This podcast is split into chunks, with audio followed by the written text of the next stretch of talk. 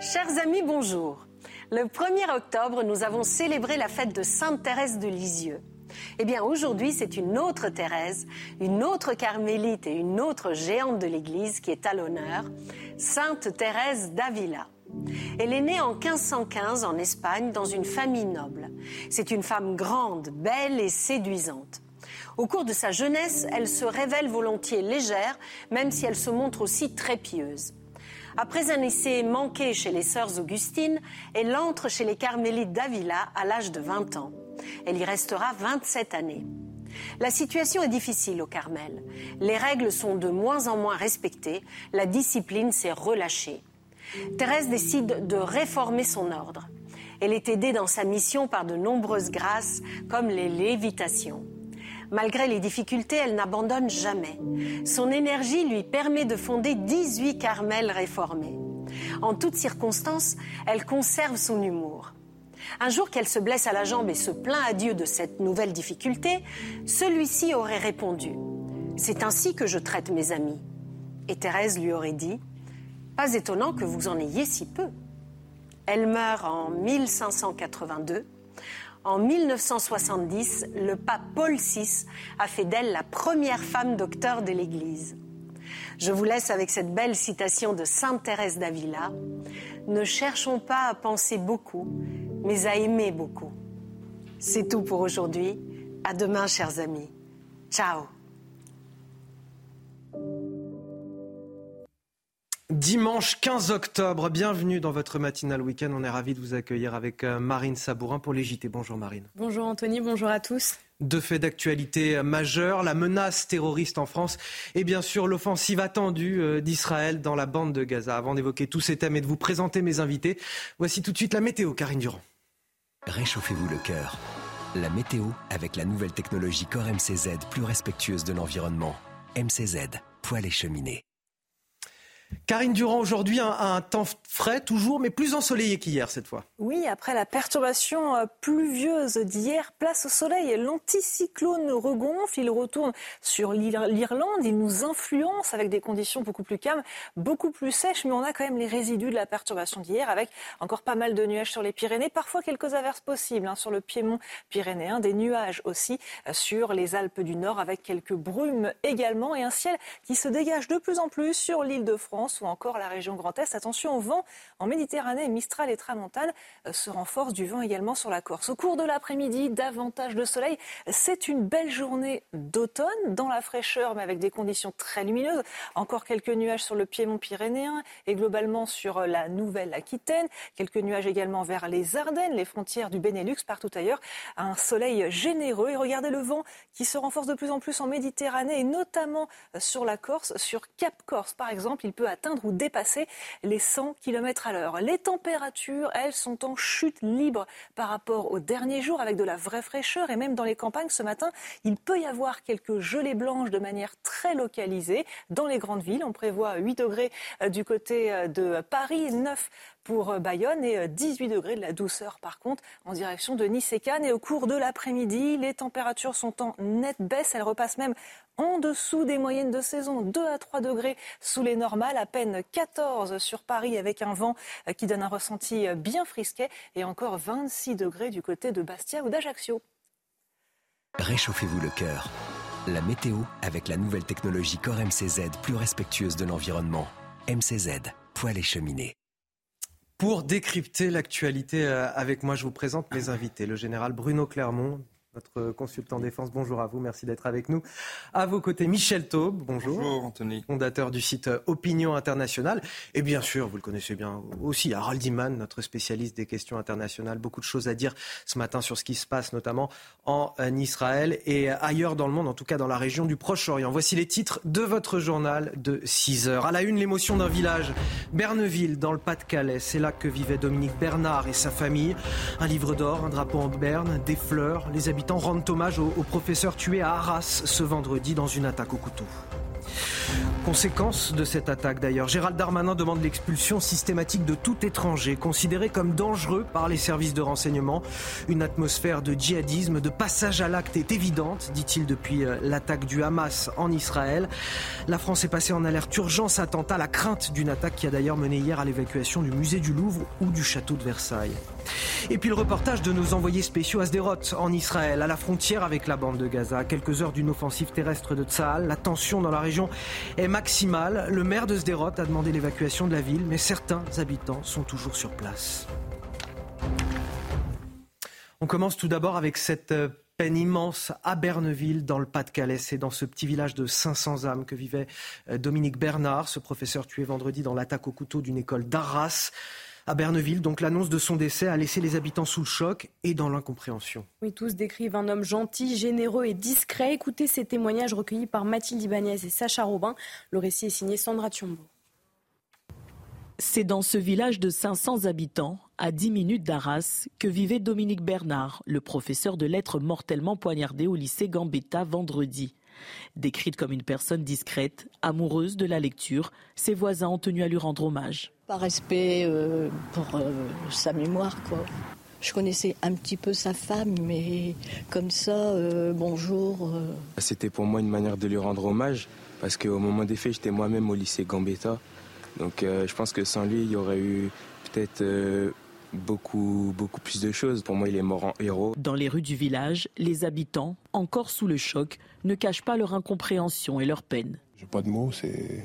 C'est compliqué en fait parce que de gérer ça en plus avec les enfants euh, euh, qui sont aussi euh, collégiens, qui voient ce qui se passe, qui ont été proches, qui ont été confinés. il y a eu Monsieur Paty, je sais plus trois ans. Bon, ça a été ça a été un, choc et là, ça a été un choc aussi. Hein. En hommage aux victimes d'attentats contre l'école, une minute de silence sera respectée dans les établissements scolaires de France ce lundi à 14h.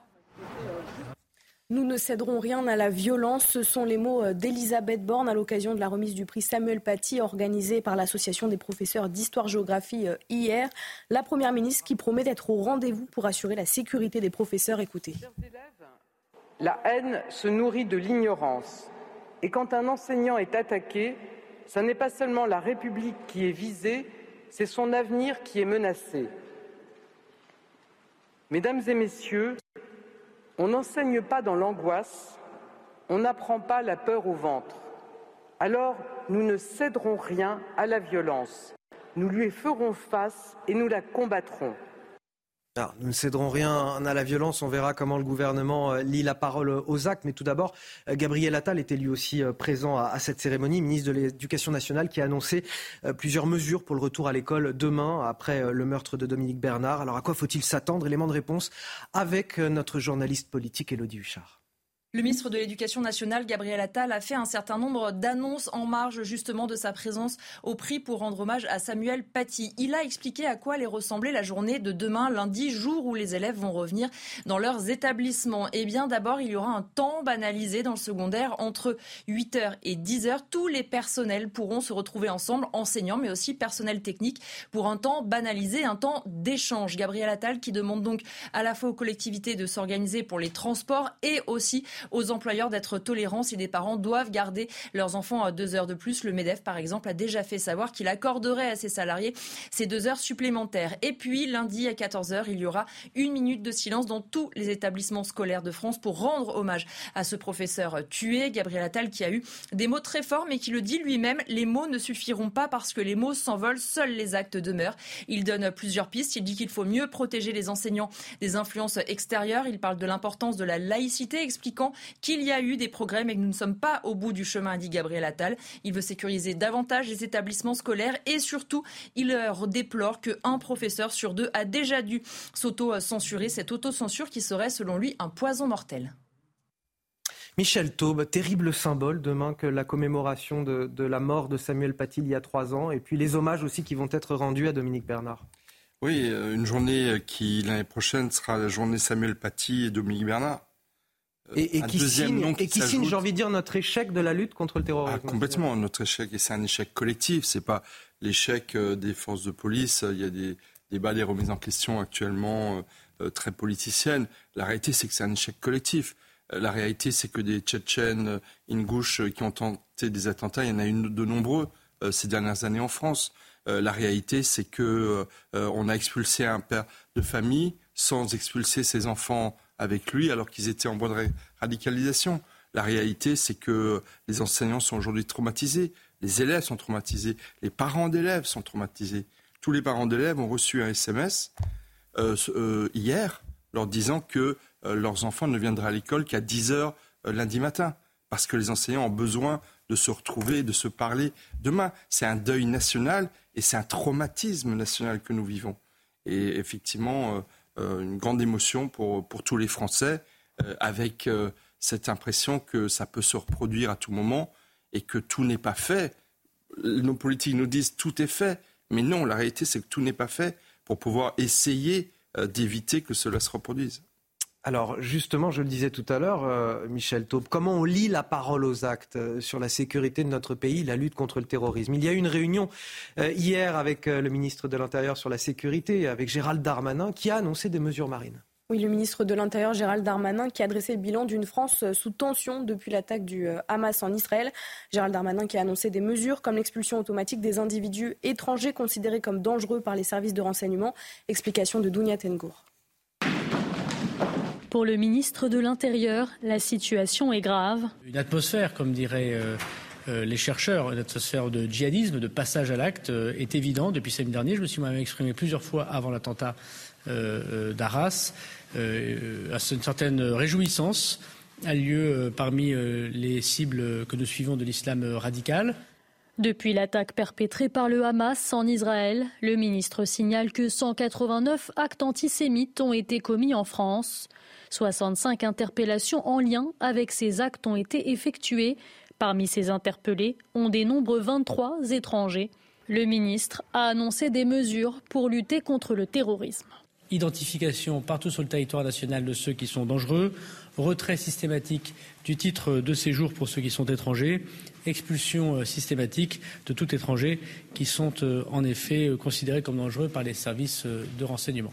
Il a par ailleurs fait mention des 2449 signalements à la plateforme Pharos en lien avec l'apologie du terrorisme ou des propos antisémites sur Internet. Des procédures pénales et des dissolutions à l'encontre d'associations ou de collectifs sont également prévues. Des associations ou des personnes euh, faisant euh, acte de propos antisémites, d'apologie du terrorisme ou de soutien au mouvement terroriste Hamas, parmi lesquels le collectif euh, Palestine vaincra, le comité Action Palestine, mais aussi le Parti des indigènes de la République. Pour l'heure, le ministre dit suivre avec appréhension la situation au Proche-Orient. Michel Taube, l'expulsion automatique des individus étrangers considérés comme dangereux par les services de, renseignement. Enfin, une mesure euh, concrète, palpable, efficace selon vous?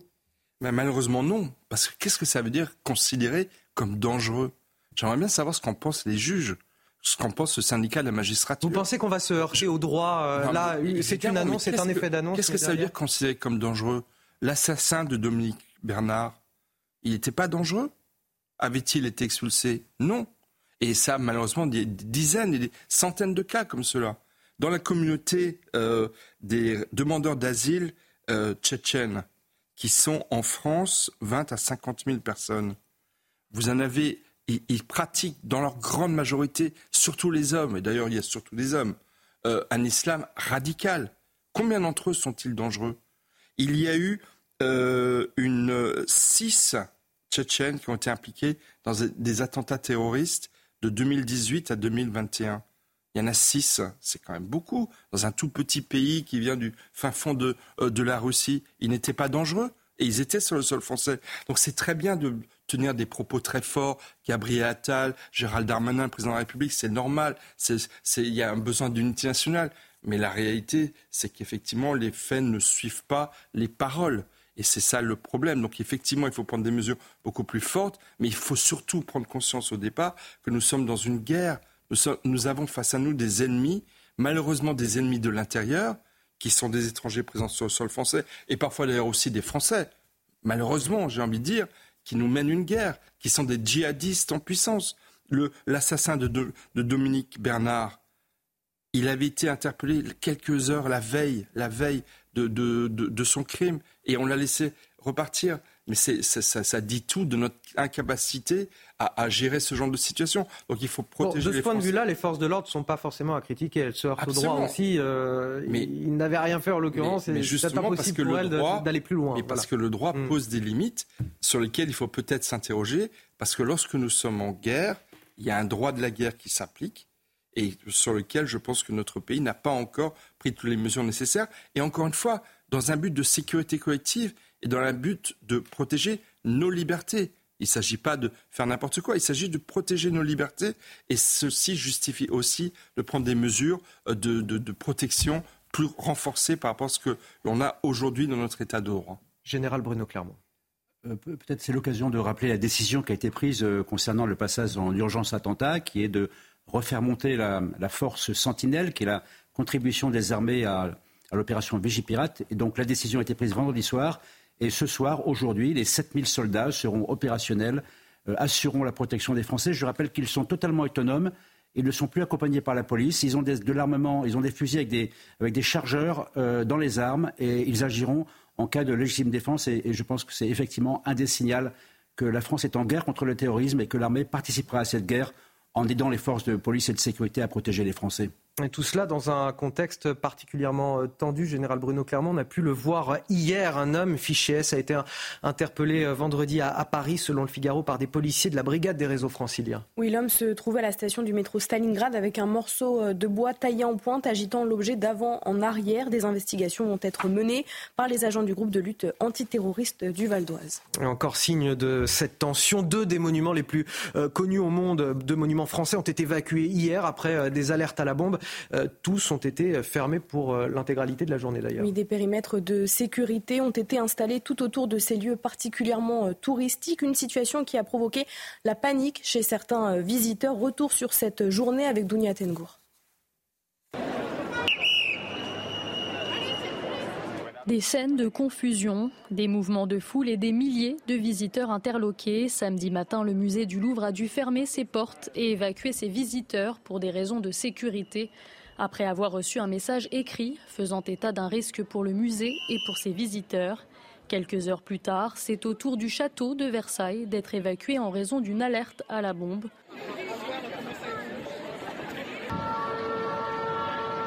En fin d'après-midi, les voyageurs présents à la gare de Lyon ont quant à eux dû être évacués en raison d'un objet abandonné. Ces incidents interviennent alors que la France est en alerte maximale.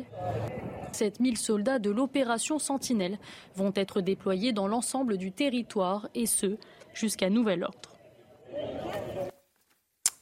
On, est, on, entre dans la, dans la psychose, Michel Taube, euh, face à cette situation. On voit que, enfin la psychose, cela dit, on voit que, qu'on a quand même un homme dans le métro qui a été arrêté avec euh, une arme contondante euh, par, c'est, c'est, et qui était radicalisé. Mais non, ce n'est pas de la psychose, c'est de la protection, c'est de la sûreté, c'est de la vigilance.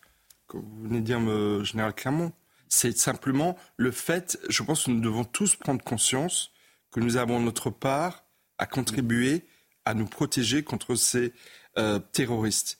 Les, les, les, djihadistes sont soit très organisés, soit isolés, mais ils se radicalisent sur Internet ou ils se radicalisent en communiquant avec leurs proches, avec leur père qui a 3000 km. Là, je parle de l'assassin de Dominique Bernard. Donc, il faut tout, tout le monde doit participer à l'effort de sécurité. Et donc, prendre des mesures euh, de, de, protection, de sécurité renforcées, c'est tout simplement euh, des mesures de bon sens et des mesures qui sont malheureusement nécessaires. Nous sommes rentrés dans une période de, de tempête. On le voit au Moyen-Orient, on le voit, on le voit en France. Je rappelle qu'il y a un mois, Al-Qaïda a appelé à des attentats terroristes contre la Suède et contre la France. Euh, voilà, donc il faut. Oui, ce que vous nous dites, c'est qu'on fait bien finalement d'être attentif. Hein, Mais évidemment, ça, il faut continuer à vivre, il faut continuer à travailler, il faut continuer à faire la fête, il faut aller au Stade de France ce soir pour le match France-Afrique du Sud. Euh, mais il faut, il faut rester vigilant et c'est le travail de tout le monde, des forces de sécurité, mais aussi de tous les citoyens. D'ailleurs, rappelons que dans le lycée euh, d'Arras, euh, déjà de Dominique Bernard lui-même, mais d'autres enseignants ont joué un rôle de protection des, des enfants. C'est de l'affaire de tous. Et c'est comme ça qu'on arrivera notamment à faire reculer et, et à vaincre ces, ces, ces terroristes qui, qui, qui, qui, veulent no, la mort de notre pays et de nos valeurs. Général Bruno Clermont. Bien sûr, il ne faut pas céder à la peur. Le but du terrorisme, c'est de nous faire peur. Alors l'inquiétude est normale, Et ce qui est important, c'est la vigilance, être vigilant, euh, ne, pas être naïf et savoir qu'on peut tous être des cibles potentielles, mais et surtout faire preuve de solidarité, c'est-à-dire considérer qu'on est responsable de sa sécurité, mais également de la sécurité des autres. Hein, on est une collectivité, on est solidaire, on doit être solidaire dans les temps difficiles, et ces temps difficiles font que euh, on s'intéresse aux autres. Et, donc c'est une bonne un bon moyen de, faire en sorte qu'on résiste euh, à ce, à ce qui nous arrive en ce moment. Cette menace terroriste directement liée aussi au contexte international et à ce qui se passe entre Israël et euh, le Hamas dans la bande de Gaza. Direction la ville israélienne de, de Sderot à présent, voisine de la bande de Gaza. Elle était l'une des premières villes ciblées par l'attaque du Hamas. Oui, euh, cette euh, semaine, le maire a demandé à ses habitants d'évacuer au plus vite, mais certains n'ont toujours pas la possibilité de partir. Reportage de nos envoyés spéciaux Régine Delfour et Thibault Marcheteau. Nous sommes chez Taïla et Robert. Euh, samedi, ils étaient euh, dans leur appartement euh, dès 6h30. Ils ont entendu les coups de feu puisque une dizaine de terroristes étaient ici à Asderot et depuis, ils attendent de pouvoir quitter leur appartement puisque cette ville est très souvent bombardée et Taïla est en train encore de faire ses valises. Elle espère pouvoir partir très rapidement. Elle est sur une liste d'attente avec son mari mais pour le moment, ils n'ont aucune nouvelle. Étions sur une liste et on pensait qu'on allait nous prendre vendredi. On a attendu et on n'a pas préparé le repas de Shabbat parce qu'on pensait partir. J'ai téléphoné à 4h30, mais il n'y avait plus personne pour répondre. Sderot est une ville fantôme. Regardez euh, ces rues qui sont euh, quasi euh, déserte. Euh, désormais, euh, les habitants, pour la plupart qui sont encore ici, se terrent par crainte. Et on voulait vous montrer un symbole de ces attaques du 7 octobre. C'est ce commissariat, ce qui reste de ce commissariat, puisque samedi 7 octobre, une dizaine de terroristes se sont introduits dans le commissariat. Il y a eu des combats entre avec les policiers, mais aussi avec les militaires.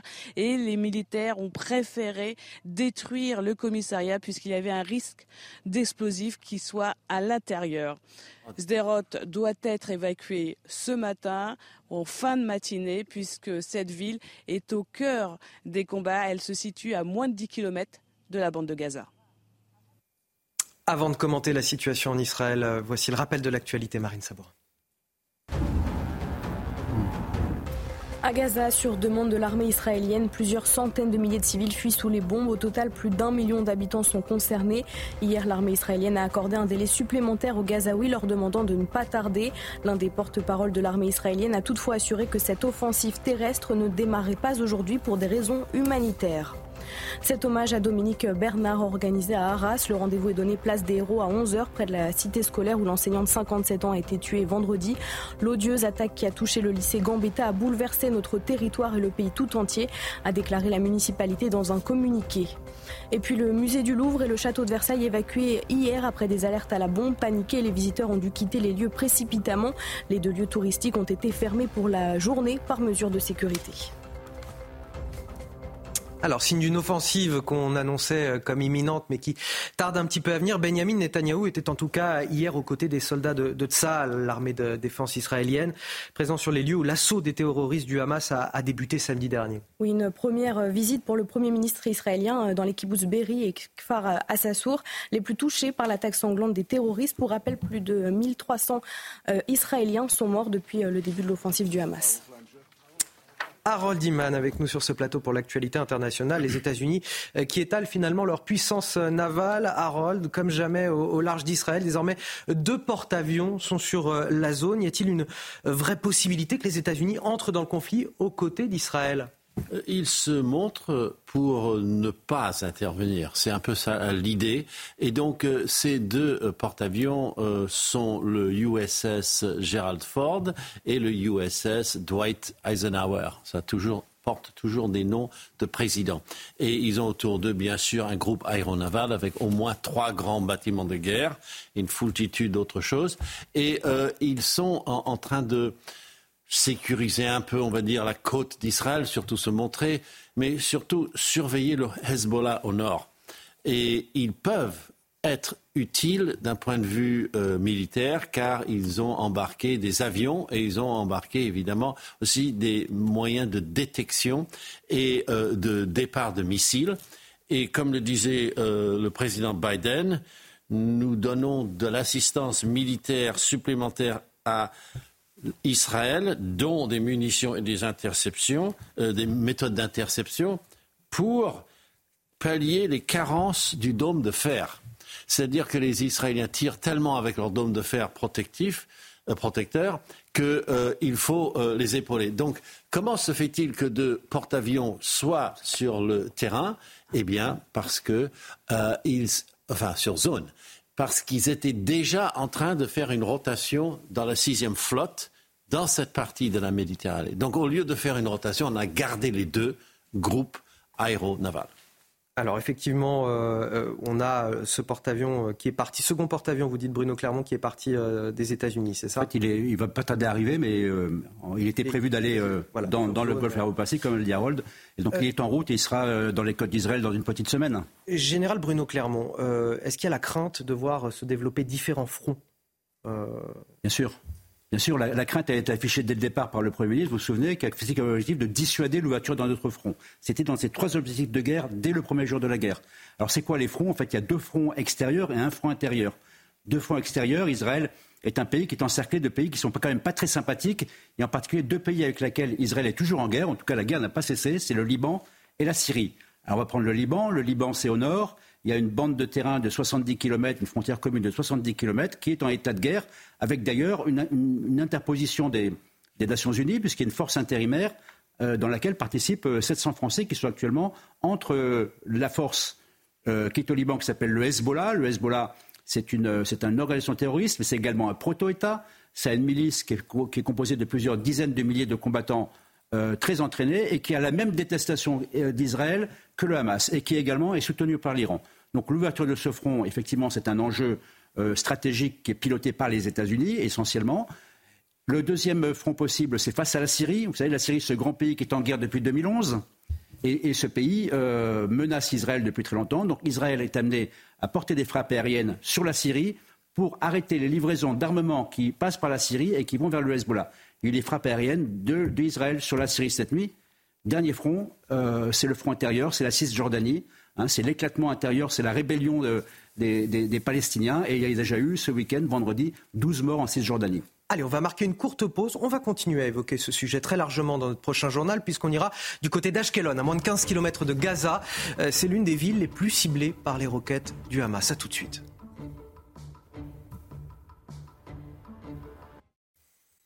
De retour sur le plateau de la matinale week-end avec euh, Marine Sabourin, Harold Imman, Michel Taube et le général Bruno Clermont pour décrypter ensemble toute l'actualité. Voici les titres de votre journal de 6h30. On vous emmène à Ashkelon ce matin en Israël. C'est à 15 km seulement de la bande de Gaza. C'est l'une des villes les plus ciblées par les roquettes. Nos équipes sont allées à la rencontre de Pierre. Vous le voyez à l'image, un habitant qui a décidé de rester sur place au péril de sa vie. Vous entendrez également les sirènes qui rythment le quotidien des habitants. L'offensive terrestre d'Israël qui tarde à venir, selon l'armée, elle ne devrait pas démarrer ce dimanche pour des raisons humanitaires. Un délai supplémentaire est notamment laissé aux habitants de Gaza pour évacuer le nord de l'enclave. Un peu plus d'un million de personnes sont appelées à rejoindre le sud. Et puis 79% des Français craignent l'augmentation des actes antisémites en France. C'est le résultat d'un sondage IFOP pour le journal du dimanche. 60% ont néanmoins confiance dans le gouvernement pour protéger les Français de confession juive ou de culture juive. Tous les détails avec Sandra Tchombo tout à l'heure sur ce plateau. Et donc Israël qui poursuit encore aujourd'hui euh, ses préparatifs en vue d'une offensive dans la bande de Gaza, une offensive qui ne devrait pas démarrer ce dimanche, je le disais, pour des raisons humanitaires. Ça a laissé samedi un délai supplémentaire aux habitants pour évacuer la zone et rejoindre le sud de l'enclave. La tension euh, qui est forte également à, la frontière côté israélien. La ville d'Ashkelon, à moins de 15 km de Gaza, est l'une des plus ciblées par les roquettes du Hamas. Oui, néanmoins, certains euh, habitants refusent de quitter la zone au péril de leur vie. Depuis une semaine, les sirènes d'alerte rythment le quotidien des habitants. Nos envoyés spéciaux Fabrice Elsner et Antoine Estève ont pu recueillir le témoignage de Pierre qui a décidé de rester euh, là coûte que coûte. Regardez. Gilles a 76 ans et il n'a pas peur de se déplacer dans la ville déserte d'Ashkelon. Il nous fait visiter son quartier. Ici, une roquette vient de tomber sur un immeuble voisin. Comment avec les raquettes Comment il peut vivre ici? Regarde, Jean, comment il peut rester ici après cette raquette-là? Regarde qu'est-ce qu'ils ont fait. Cinq, six maisons, et six familles. C'est encore six, c'est encore six. Regarde. Personne ne peut venir euh, vivre ici. Dans sa maison, il a l'impression d'être en sécurité. Gilles est un vétéran de la guerre du Kippour. Il nous explique qu'il n'a plus peur de rien à son âge. Moi, je suis un peu idiot. Moi, comme, comme je fais la guerre et comme je fais aussi au Liban guerre, alors je connais qu'est-ce que c'est la guerre exactement? Il nous montre le bunker le plus proche de sa maison, à une centaine de mètres. C'est trop loin pour lui. C'est pas possible que je, je peux venir ici. Je peux pas courir jusque-là pour... Euh, Allez-y, 30 secondes. Euh, les plus gens qui venir, qui viennent euh, à la synagogue, c'est des gens vieux. Oui, bien sûr. Tu vois, c'est des gens vieux. Tiens, viens, viens, viens. Voilà, tu vois? Voilà, tu vois maintenant Ça va, ça va. Allez-y, toi. Allez-y, toi.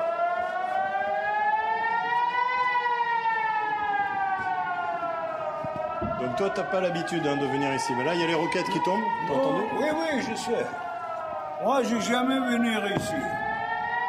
C'est la première fois que je suis là. Dans ces villes juste en face de la frontière avec Gaza, plus personne ne sort depuis les attaques du 7 octobre dernier. Les gens vivent enfermés chez eux. Des missiles tombent tous les jours. Terrible que cette situation, Michel, euh, dans les villes proches de la bande de Gaza, avec ces sirènes qui sonnent tous les jours.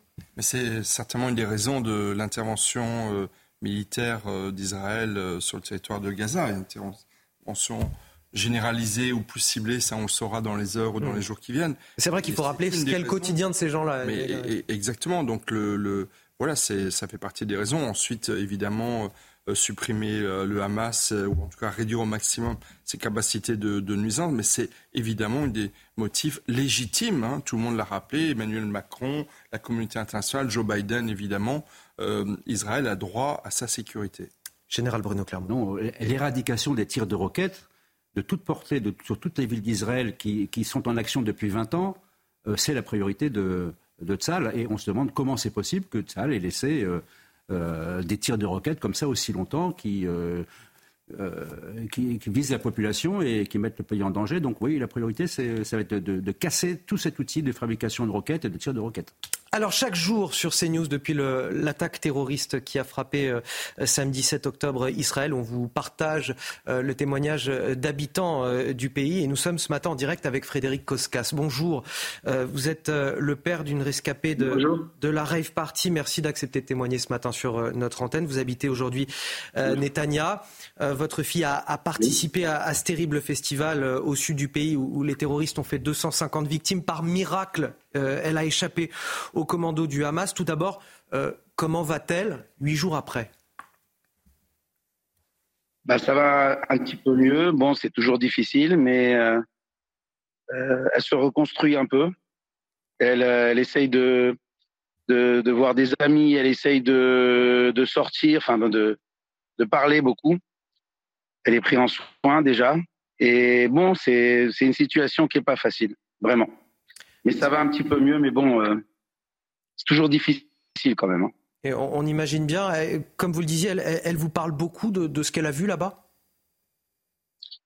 Bah, elle parle. euh, on essaie d'éviter de qu'elle regarde les infos parce que à chaque fois, des fois, dans les, on revoit des images de cette rêve partie et on a très peur qu'elle revoie ça et qu'elle culpabilise quoi. Mais bon, euh, c'est c'est c'est pas une situation simple, mais on essaye de de surmonter cela en lui parlant, en essayant de, de lui faire comprendre qu'elle a fait ce qu'elle avait à faire et voilà quoi. Mais bon, euh, la situation, elle est telle que euh, c'est quelque chose qu'elle ressent en elle et qu'elle euh, elle se dit c'est pas possible. Mais encore, on en discute. euh, comment elle a pu s'en sortir Vous-même, vous avez perdu deux proches dans cette attaque? On a perdu, oui, j'ai perdu. on a perdu le fils d'un ami et le fils d'un collègue. Euh, autour de nous, euh, tout le monde connaît quelqu'un qui, est, tombé, pratiquement tout le monde. On vit une situation euh, difficile et, voilà quoi. On essaie de de- de- d'aider nos, proches, on essaie de, soutenir nos proches, on, tourne les maisons, on essaie de de leur monter le moral, mais c'est très très difficile. et, justement, depuis une semaine, comment se déroule votre quotidien, Netanya? Bah, Netanya, ça se trouve au milieu d'Israël en fait. C'est- C'est-à-dire qu'on est un peu plus au nord de, de Tel Aviv, donc on a moins d'alerte, que, que, que d'autres villes en Israël, mais la situation est la même. On est tous soudés derrière notre armée, derrière notre, notre pays et dans cette guerre difficile qu'on mène actuellement contre les terroristes. Mais euh, bon, c'est un côté. On est toujours près de nos abris. On, on écoute les, euh, les directives de, enfin des, euh, de l'armée. On écoute les directives de, la mairie. Tout ce qu'ils nous disent, on doit le faire. On évite de, de, de voyager vers les zones sensibles, etc. Mais bon, c'est pas évident. Vous savez, moi, je suis guide touristique. J'ai, on a arrêté, moi, on a arrêté de travailler parce que bon, on peut, plus voyager en Israël. Quoi. C'est, enfin, on peut plus faire, on peut plus visiter des zones. Euh, euh, qui se trouvent pas loin des frontières, etc. Donc euh, c'est pas facile. Mais bon, disons que on essaie de vivre notre vie de tous les jours. On continue à aller au supermarché, on continue de, de sortir, même si on fait très attention. On, vous souhaite beaucoup de courage, Frédéric Koskas, et également à, votre fille dans, sa reconstruction. Ça va être un processus, on l'imagine bien, euh, difficile. Face aux attaques de roquettes, justement, l'État hébreu qui détient un, dispositif de défense euh, inédit, particulièrement efficace. Euh, vous le connaissez, on, vous en parle assez souvent. Ça s'appelle le dôme de fer. Mais de quoi s'agit-il exactement? C'est un système antimissile capable de, neutraliser des tirs d'obus et de roquettes dans un rayon allant jusqu'à 70 km. Oui, déployé depuis 10 ans sur le territoire, son efficacité a été sérieusement mise en difficulté euh, ces derniers jours. Explication de Viviane Hervier. Surnommé par Israël le dôme de fer, ce système de bouclier antimissile est l'un des piliers de la défense israélienne. On le voit ici lors de l'attaque ce samedi sur la ville d'Ashkelon. Chaque point lumineux est un missile en provenance de Gaza qui explose lorsqu'il est touché par un missile d'interception. Développé à partir des années 2000 avec l'aide des États-Unis, le dôme de fer entre en action en Israël en 2011. Concrètement, il s'agit de batteries de missiles portables qui peuvent donc être déplacées et installées partout sur le territoire. Muni de puissants radars, le système est capable de repérer un départ de tir et de lancer des missiles d'interception en quelques fractions de secondes, choisissant laquelle des batteries opérera au plus vite. Les trois lanceurs sont équipés chacun de 20 missiles d'interception capable d'abattre en vol des engins de moyenne portée de 4 à 70 km. Le dôme de fer arrêterait, selon l'armée israélienne, 90% des tirs. Mais ce système garant de la sécurité du territoire israélien a un coût.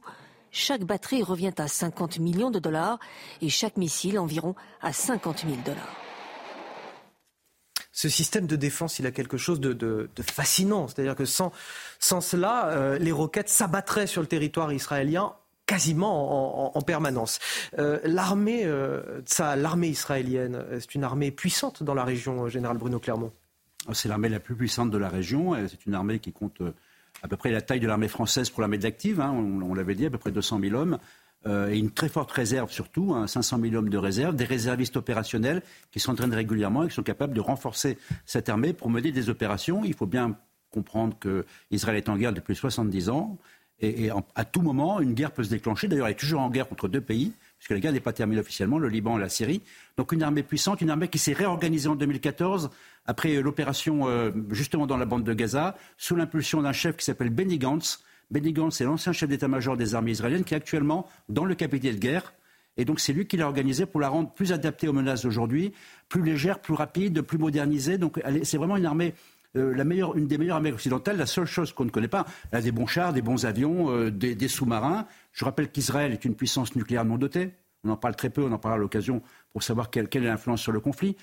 Mais par contre, euh, toutes les armées, quelles qu'elles soient, bien équipées ou pas technologiquement, il faut qu'elles aient l'expérience de la guerre. Dans, les 350 000 réservistes, il n'y en a pas tellement qui l'expérience de la guerre, donc ils vont découvrir une guerre extrêmement difficile, asymétrique contre un adversaire qui, lui, n'a pas de char, n'a pas d'avion, euh, mais, mais, prêt à mourir et même à envie de mourir euh, euh, en se battant contre les soldats d'Israël. pourquoi l'armée tarde à réagir, justement? Ou à, à, lancer, alors pas à réagir, à lancer son offensive terrestre pour être précis. Je, il faut, je, pense qu'il faut se remettre dans la tête des Israéliens. Le traumatisme qu'ils ont eu dans l'attaque du 7 octobre a généré la volonté d'une réponse immédiate et terrible. Et puis tout d'un coup, ils sont heurtés au principe de réalité. C'était la communauté internationale, les populations qui sont à l'intérieur de la bande de Gaza. Donc c'est toute cette pression qui les a amenés à changer de stratégie. Moi, je suis beaucoup les réseaux sociaux et, les porte-paroles de l'armée euh, de Tzal. Aujourd'hui, le porte-parole de Tzal, il commence par dire la population israélienne n'est pas notre ennemi. On va vous aider à partir, on va vous laisser le temps de partir. Donc ils ont réorienté une stratégie qui était de dire on va détruire le Hamas quoi qu'il en coûte, à une stratégie qui est de dire on va détruire le Hamas, mais on va faire en sorte de préserver les populations civiles. Voilà, c'est ça qui a changé et c'est pour ça que ça prend plus de temps que prévu. Et je pense que c'est essentiel.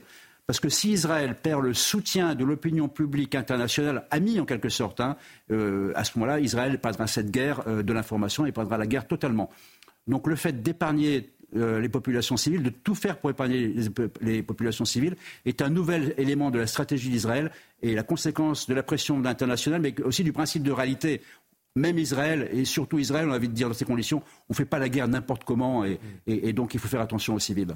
Michel Taube. Et, et, je suis sûr aussi que l'armée israélienne tient compte de cette donnée terrible qu'il y a des otages euh, israéliens et du monde entier euh, détenus par, euh, euh par euh, le Hamas et que ça rentre dans leur calcul. Et à mon avis, ça doit être une des raisons aussi de, du temps qu'ils prennent tout en s'organisant. Et il y a un point, je voudrais sur la puissance de l'armée israélienne dont on a peu parlé depuis une semaine.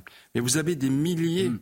voire des dizaines de milliers d'Israéliens de la diaspora qui rentrent en Israël depuis une semaine pour aller combattre ou se porter volontaire pour aller combattre ou aider les troupes. Il y a des mouvements de solidarité extrêmement forts. Et ça, je pense que c'est très important de le souligner parce que, comme vous le disiez, le général, euh, c'est une armée de réserve, c'est une armée citoyenne, c'est une armée de conscription, mais c'est aussi un peuple qui est derrière son armée. Et encore une fois, vous avez des milliers d'Israéliens dans le monde entier qui sont en train de revenir en Israël pour apporter leur aide et leur contribution et qui se battent. Moi, j'en connais qui, qui, qui essaient de comment ils peuvent y aller le plus rapidement possible, qui prennent leur disponibilité, qui prennent des vacances pour pouvoir se rendre en Israël. Cette donnée, elle est aussi très importante pour comprendre ce qui se passe actuellement dans ce pays. Alors de l'autre côté, la, euh, la préparation de l'attaque terroriste du Hamas soulève aussi la question du financement de ce groupe. Depuis sa création en, en, 1987 par trois frères musulmans, le mouvement islamiste a établi des liens solides avec plusieurs puissances régionales et organisations au Moyen-Orient. Oui, Iran, Qatar, Égypte, qui financent réellement le Hamas? Réponse avec notre journaliste économique Guillaume.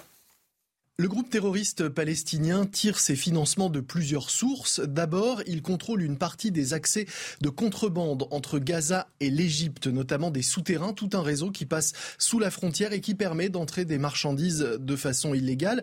Même si de nombreux tunnels ont été détruits depuis 2021, ils permettent toujours d'importer de la nourriture, des médicaments, des matériaux de construction et même des armes. Et sur ces importations illégales, eh bien, le Hamas prélève une taxe qui s'élevait à 12 12 millions de dollars par mois en 2021. On sait aussi que les terroristes du Hamas pratiquent une sorte de raquette auprès des 20 000 travailleurs qui vont travailler euh, depuis Gaza euh, en Israël et qui doivent reverser une partie de leurs gains à chaque fois qu'ils traversent la frontière. Des financements arrivent aussi via les aides de certaines organisations caritatives islamiques présentes en Occident et via également la diaspora palestinienne, des aides qui sont en partie détournées pour financer le terrorisme. Et puis, il y a les aides d'État, le Qatar qui finance notamment l'administration civile du Hamas à Gaza à hauteur de 10 millions de dollars par mois.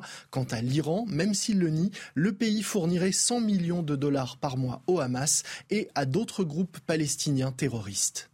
6h45 sur CNews, c'est l'heure du rappel de l'actualité. C'est avec vous, Marine Sabourin.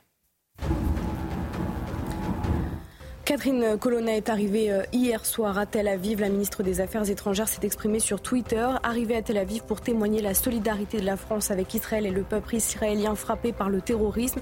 La ministre devrait rencontrer aujourd'hui les familles françaises qui sont encore sans nouvelles de leurs proches. Cette minute de silence pour rendre hommage à l'enseignant Dominique Bernard sera observée euh, demain à 14h dans toutes les écoles. Une journée d'école bouleversée par le décès de cet enseignant de français à Arras. Demain, les cours commenceront à 10h pour les collégiens et les lycéens, après un temps de 2 heures réservé aux enseignants pour échanger et préparer cet hommage. Et puis le musée du Louvre et le château de Versailles évacués hier après des alertes à la bombe. Paniqués, les visiteurs ont dû quitter les lieux précipitamment. Les deux lieux touristiques ont été fermés pour la journée par mesure de sécurité. Harold Iman pour l'actualité internationale. Par le passé, on a vu des signes de solidarité du monde arabe envers les, les Palestiniens. Aujourd'hui, quelle est la réaction euh, de l'opinion publique dans ces pays arabes et aussi chez les Arabes israéliens eux-mêmes? Alors, il y a une étude toute récente euh, euh, qui vient de sortir de l'Institut de sécurité nationale israélien qui a remarqué que c'est beaucoup moins fort que par le passé. Il n'y a pas de méga manifestations en Égypte, il n'y a pas de méga euh, manifestations ailleurs dans le monde arabe. Là où il y en a, euh, c'est principalement où il y a une population euh, palestinienne conséquente. Donc ça peut être la Jordanie, qui en fait est à 60% peuplée de Palestiniens ou de descendants de Palestiniens. Ensuite, vous avez euh, des pays comme euh, euh, l'Irak, où on va organiser des manifestations, mais très très politisées autour de, du soutien au Hezbollah et aussi aux Palestiniens. Et dans le Maghreb aussi, on a eu des manifestations, mais elles ne sont pas gigantesques. Et sur les réseaux sociaux, oui, il y a beaucoup de soutien euh, au Hamas, mais euh, dans la presse et dans la population, c'est relativement maigre. Alors, en ce qui concerne les Arabes d'Israël, qui sont quand même un cinquième de la population des citoyens euh, d'Israël, eh bien, il y a un sentiment de peur. Ils ont d'abord peur qu'on s'en prenne à eux, parce qu'il y a des groupes juifs euh, qui cherchent la bagarre. Ça s'est produit à Haïfa. Euh, et puis, euh, ils ne, s'identifient pas du tout au terrorisme du Hamas. Voilà. Et généralement, chez tous les Arabes du monde, il y a une espèce de, je dirais, d'étonnement et presque d'admiration, un peu mal placé, totalement mal placé, mais devant ce que le Hamas a réussi à faire contre la puissance israélienne, mais il n'y a pas d'admiration pour le terrorisme. Personne n'aime ça. Donc c'est beaucoup moins puissant que par le passé. Et il y a même un petit mouvement d'Israéliens arabes qui commence à proclamer sur les réseaux qu'ils se sentent israéliens plutôt qu'arabes, particulièrement dans le monde euh, euh, euh, de la musique et du chant ces chiffres alarmants et qui sont peut-être la, conséquence aussi de tout ce qu'on vient d'évoquer jusque-là. Euh, depuis euh, samedi 7 octobre, les actes antisémites qui ont explosé en France, 189 actes ont été euh, recensés, 65 interpellations réalisées. Conséquence, Marine? 85% des Français se disent inquiets en pensant à la situation entre Israël et Gaza, au-delà de la communauté juive. C'est donc tous les Français qui expriment leur crainte aujourd'hui, Sandra Tchombo. Aujourd'hui, euh, dans le JDD, 79% euh, des sondés ont peur de l'augmentation des actes antisémites en France. 21% en revanche ne sont pas inquiets. L'attaque du Hamas samedi dernier en Israël et la crainte de voir ce conflit s'exporter en France en sont les principales raisons. À la question, diriez-vous que les Français de confession de culture juive sont moins en danger que les autres Français? On observe une légère hausse de l'inquiétude des sondés. Le pourcentage de réponses positives était de 3% en février dernier contre 4% en ce mois euh, d'octobre. Les Français de confession de culture juive sont euh, plus en danger que les autres Français. 19% des sondés pensaient que oui en février 2023 contre 48% euh, huit mois plus tard. Et puis, ni plus ni moins en danger que les autres Français. 78% de oui en février 2023, 48% ce mois-ci. Alors, même s'ils ont peur, les Français ne sont pas pour autant pessimistes. La majorité d'entre eux fait confiance au pouvoir public pour assurer la sécurité de leurs compatriotes juifs. 60% ont confiance, 40% non. Et pourtant, vous allez voir qu'aucune personnalité politique n'a la confiance des Français pour lutter contre l'antisémitisme. Édouard Philippe arrive tout de même en tête avec 46% des voix, suivi de Gérald Darmanin et Marine Le Pen, ex aequo avec 42% d'opinion favorable. Emmanuel Macron enregistre 1% de moins et Elisabeth Borne est même sous la barre des 40% avec 37%. Merci à vous, Sandra Tchombo. Manuel Valls qui attaque la complaisance d'une certaine frange de la gauche envers le Hamas dans les colonnes du Parisien ce matin. Les tenants de la gauche radicale n'ont pas compris que c'est leur pacte avec l'islamisme politique qui sera leur propre fin. Les totalitarismes ont toujours dévoré leurs idiots utiles. Oui, l'ex-premier ministre socialiste qui appelle le PS à rompre avec la France insoumise. Il, les membres du PS, font semblant de découvrir la nature de LFI. C'est une faute, mais il, faut, il est temps de rompre. Il faut un cordon sanitaire autour de LFI. Un, mot en 30 secondes, euh, Michel, là-dessus. Ah, mais c'est évident. Euh, le LFI, euh, le, NPA, le nouveau parti anticapitaliste sont devenus des alliés objectifs de, de la mouvance la plus radicale des mouvements pro-palestiniens et qui refusent de considérer le Hamas comme une organisation terroriste. Je rappelle que Jean-Luc Mélenchon, dans son tweet de condoléances suite à l'assassinat de Dominique Bernard, n'a pas qualifié le, euh, cet assassinat d'acte terroriste. Et la réalité, c'est que effectivement, il y a en France un problème politique d'avoir des relais au sein de l'Assemblée nationale et, de notre État euh, de, de, ces pires euh, comportements. Donc je pense que dit Manuel Valls, il a bien raison. Vous parliez de Dominique Bernard. On y viendra dans un instant puisqu'on sera à Berneville, dans le Pas-de-Calais. C'est là que, ce professeur qui a été tué à Arras vivait avec sa famille. L'émotion euh, du village est très importante. Vous le verrez euh, avec notre reportage dans un instant. Réchauffez-vous le cœur. La météo avec la nouvelle technologie Core MCZ plus respectueuse de l'environnement. MCZ, poêle et cheminée. 6h58, la météo avec vous, Karine Durand. Alors c'est l'automne, il fait frais, mais aujourd'hui un petit peu plus ensoleillé qu'hier cette fois. Oui, après la perturbation d'hier, place au soleil. On a quand même quelques nuages résiduels avec toute cette humidité qui flotte encore euh, dans l'atmosphère. On retrouve donc des nuages sur le piémont pyrénéen. Pas impossible qu'on ait quelques petites pluies d'ailleurs de ce côté-là encore une fois. Des nuages et parfois des brumes, des brouillards aussi dans les vallées du côté euh, des Alpes du Nord, Haute-Savoie et Savoie en particulier. Attention au vent qui se renforce d'heure en heure en Méditerranée ainsi qu'en Corse. Partout ailleurs, le soleil s'impose peu à peu. Au cours de l'après-midi, c'est vraiment une belle journée dans la fraîcheur, mais une journée anticyclonique avec l'anticyclone qui est de retour justement entre l'Irlande et les îles britanniques. Quelques nuages résistent encore sur le sud-ouest, mais il n'y a plus de précipitations. Une atmosphère un petit peu voilée sur la région Grand Est, plein soleil sur l'île de France et sur les régions euh, centrales. Attention en Méditerranée, le vent devient violent, mistral, tramontal pour la côte méditerranéenne et du vent euh, d'ouest en Corse particulièrement puissant. Il peut monter jusqu'à 100 km à l'heure sur les caps exposés et peut-être même encore plus. Les températures sont très fraîches ce matin. Il y a même quelques gelées blanches qui ont été relevées dans les campagnes, mais dans les grandes villes, globalement, les températures sont positives. 8 degrés pour Paris, par exemple, et un maximum de 18 pour Nice et Cannes. Et au cours de l'après-midi, on va sentir une énorme différence. On perd 10 à 15 degrés en deux jours,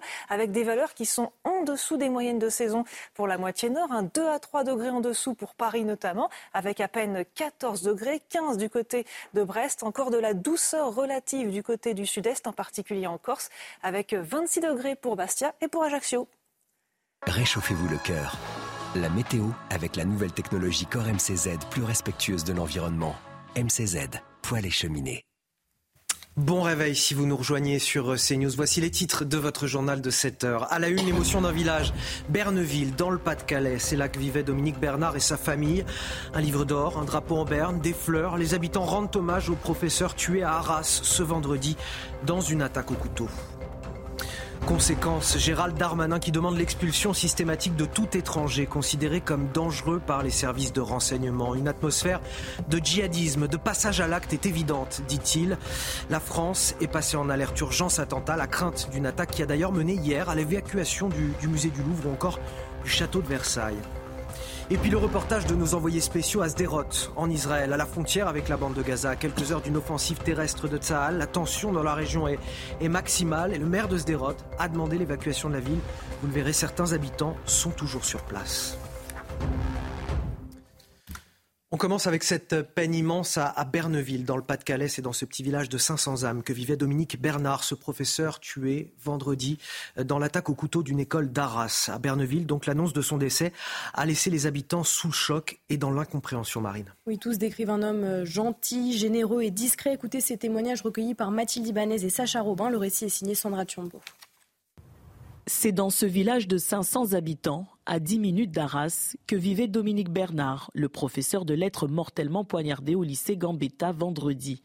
Décrite comme une personne discrète, amoureuse de la lecture, ses voisins ont tenu à lui rendre hommage. Par respect euh, pour euh, sa mémoire, quoi. Je connaissais un petit peu sa femme, mais comme ça, euh, bonjour.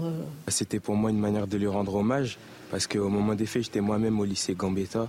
Donc euh, je pense que sans lui, il y aurait eu peut-être euh, beaucoup, beaucoup plus de choses. Pour moi, il est mort en héros. Dans les rues du village, les habitants, encore sous le choc, ne cachent pas leur incompréhension et leur peine. J'ai pas de mots, c'est c'est compliqué en fait parce que de gérer ça en plus avec les enfants euh, euh, qui sont aussi collégiens, qui voient ce qui se passe, qui ont été proches, qui ont été confinés.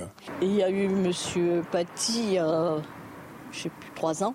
Bon, ça a été ça a été un, choc et là ça a été un choc aussi. Hein. En hommage aux victimes d'attentats contre l'école, une minute de silence sera respectée dans les établissements scolaires de France ce lundi à 14h.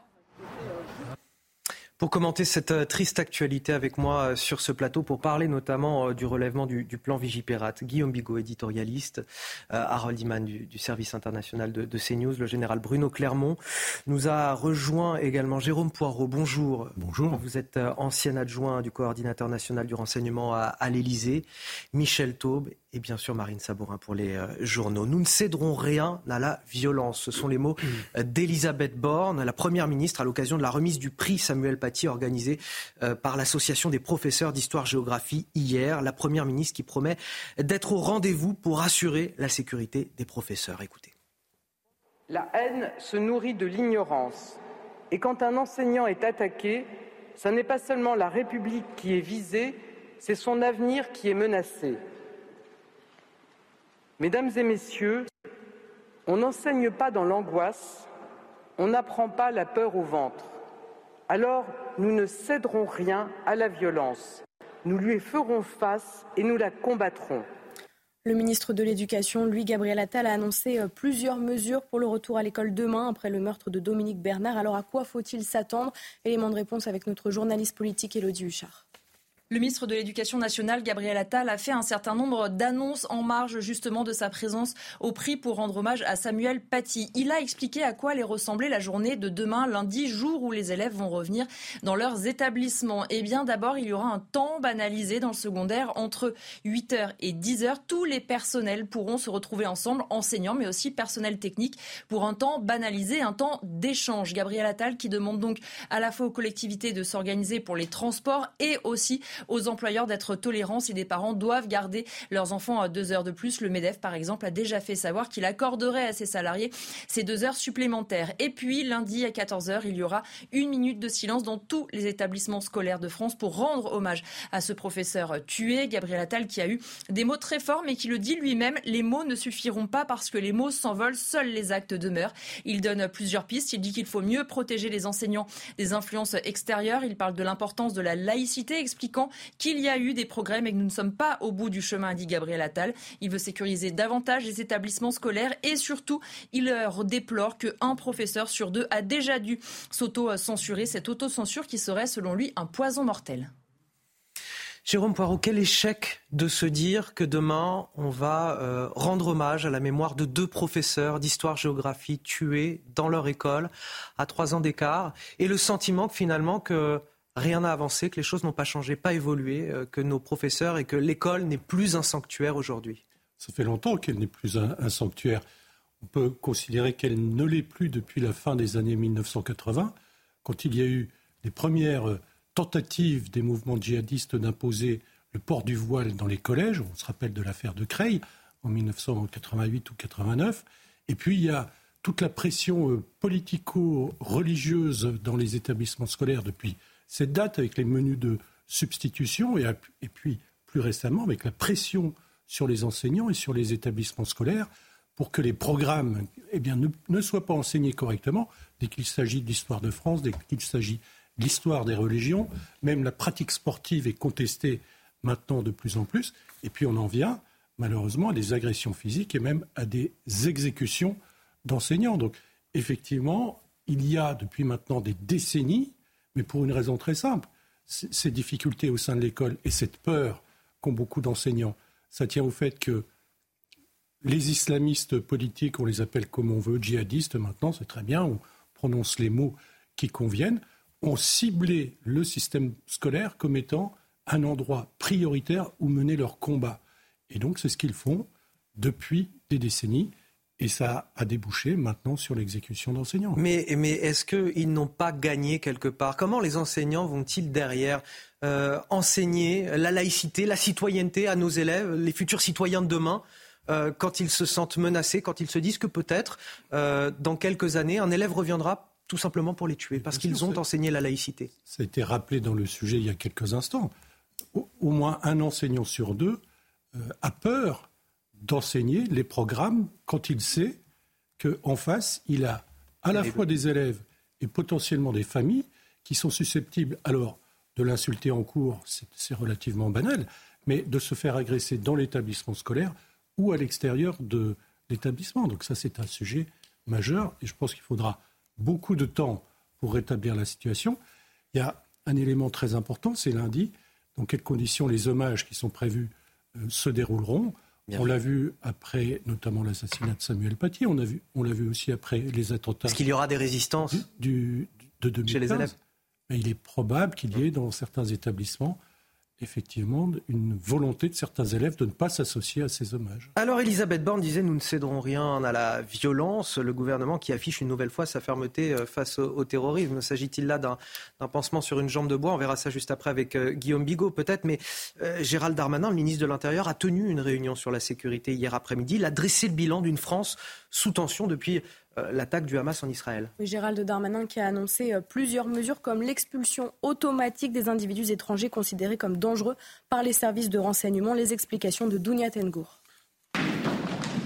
Pour le ministre de l'Intérieur, la situation est grave. Une atmosphère, comme diraient euh, les chercheurs, une atmosphère de djihadisme, de passage à l'acte est évident depuis samedi dernier. Je me suis moi-même exprimé plusieurs fois avant l'attentat d'Arras. à une certaine réjouissance a lieu euh, parmi euh, les cibles que nous suivons de l'islam euh, radical. Depuis l'attaque perpétrée par le Hamas en Israël, le ministre signale que 189 actes antisémites ont été commis en France. 65 interpellations en lien avec ces actes ont été effectuées. Parmi ces interpellés, on dénombre 23 étrangers. Le ministre a annoncé des mesures pour lutter contre le terrorisme. Identification partout sur le territoire national de ceux qui sont dangereux, retrait systématique du titre de séjour pour ceux qui sont étrangers, expulsion euh, systématique de tout étranger qui sont euh, en effet euh, considérés comme dangereux par les services de renseignement.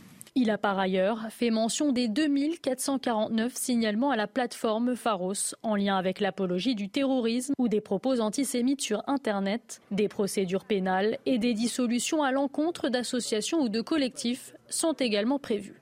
Des associations ou des personnes faisant euh, acte de propos antisémites, d'apologie du terrorisme ou de soutien au mouvement terroriste Hamas, parmi lesquels le collectif euh, Palestine vaincra, le comité Action Palestine, mais aussi le Parti des indigènes de la République. Pour l'heure, le ministre dit suivre avec appréhension la situation au Proche-Orient.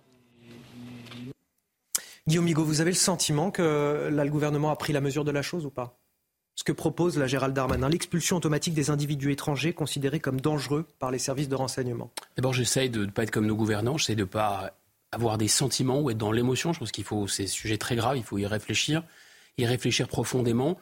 Euh, je, ne, je ne comprends pas comment il est possible euh, de mentir aussi effrontément à la population. D'abord, s'il y a des traités, ben, on peut les dénoncer. C'est le, le prérogative et le privilège du pouvoir exécutif de dénoncer des traités s'ils sont contraires à l'intérêt de la France. Deuxièmement, eh bien, écoutez, on nous a déjà expliqué qu'on allait être méchant avec les méchants, gentil avec les gentils. Ça fait quand même. Euh, est-ce qu'il faut attendre qu'un deuxième professeur soit assassiné pour qu'on prenne des mesures d'expulsion d'étrangers qui sont dangereux? On nous a déjà fait le coup, on nous a déjà expliqué que ces étrangers dangereux allaient être expulsés. Les juges, c'est pas vrai. Ce ne sont pas les juges puisqu'il y a des procédures d'expulsion en urgence absolue. Quand quelqu'un pose un problème, et là on a un coordinateur du renseignement à l'ordre public, vous pouvez poser la question, je lui ai posé la question avant pour être bien sûr, parce que c'est une procédure qui existait, mais il y a tellement ce fanatisme des droits de l'homme qui a tout écrété et, qui nous a euh, attaché les mains dans le dos. Mais même ça, c'est possible. C'est toujours possible. Donc c'est un mensonge effronté. Donc le poids de la parole publique, celui-là. C'est celui d'une plume, en fait. On raconte n'importe quoi à la population. Nous sommes en direct euh, avec euh, l'imam de Drancy, Hassan Chalgoumi. Bonjour. Merci d'être avec nous euh, ce matin.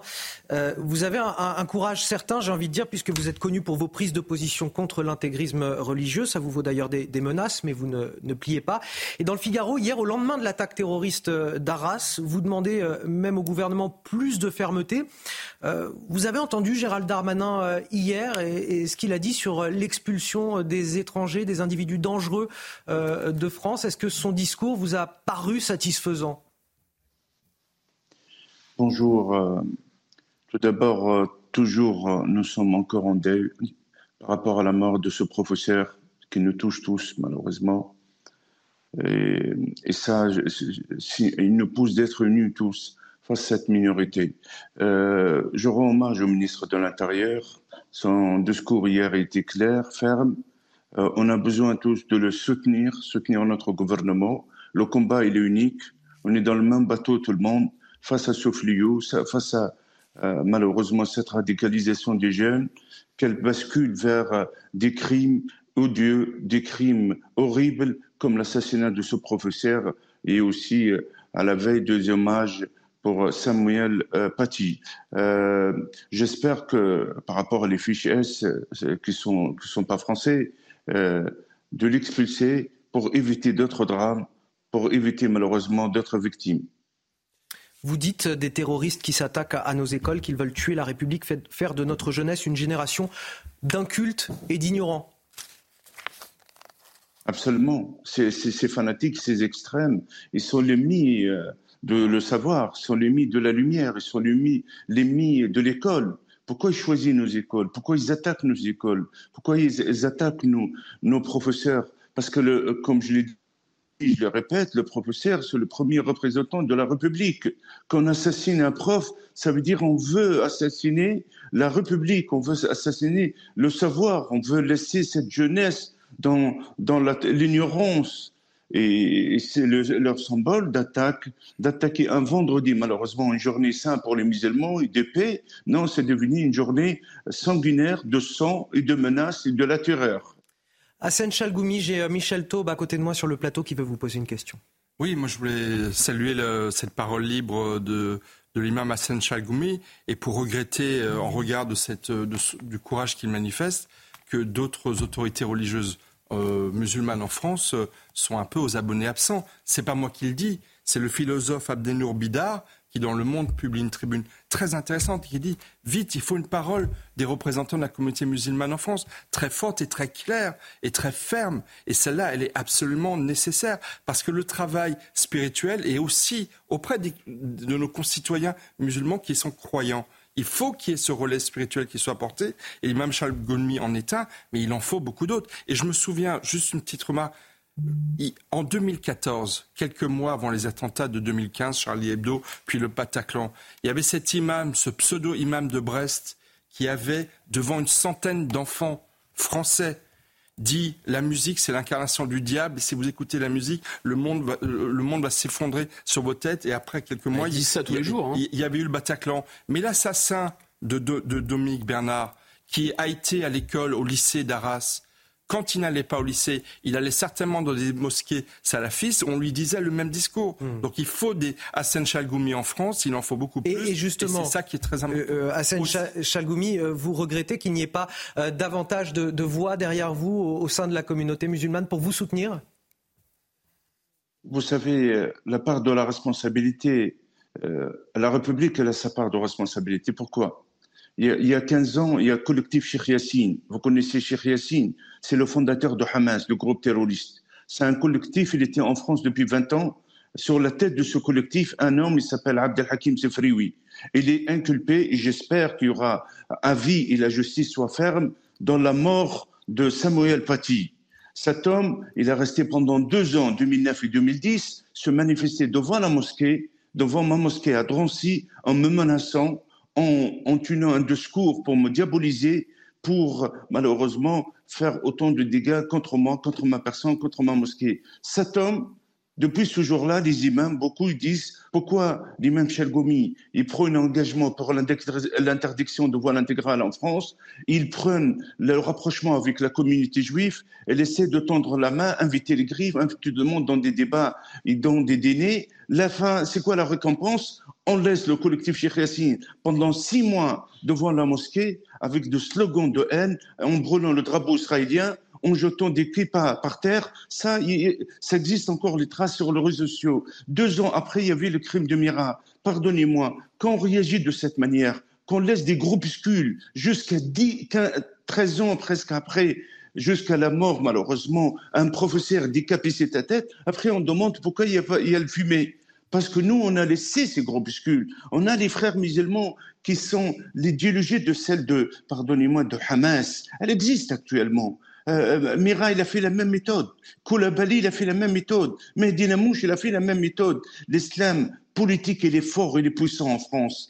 Moi, je m'en doute jamais sur la volonté du ministre de l'Intérieur, Gérard Darmanin, en dissoudre plein d'organisations et surtout celle du collectif Yassine. Mais on a besoin plus. On a besoin de notre ministre de l'Intérieur, de, avec les préfets, de convoquer tous les imams, tous les imams, chaque département, de le demander de réagir. Vous êtes avec la République ou contre la République. Vous êtes avec nous ou contre nous. Vous êtes pour un islam de lumière, un islam de France qui respecte la vie humaine ou vous êtes contre ça. C'est comme ça on peut l'opposer.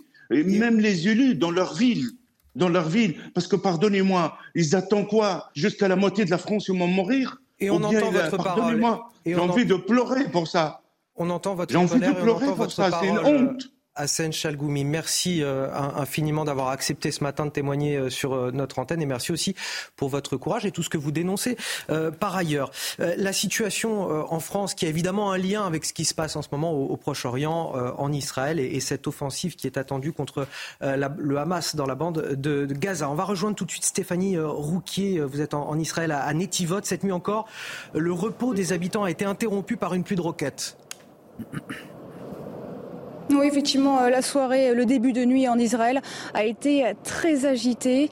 Une pluie de roquettes, des pluies de roquettes se sont abattues euh, sur le territoire israélien.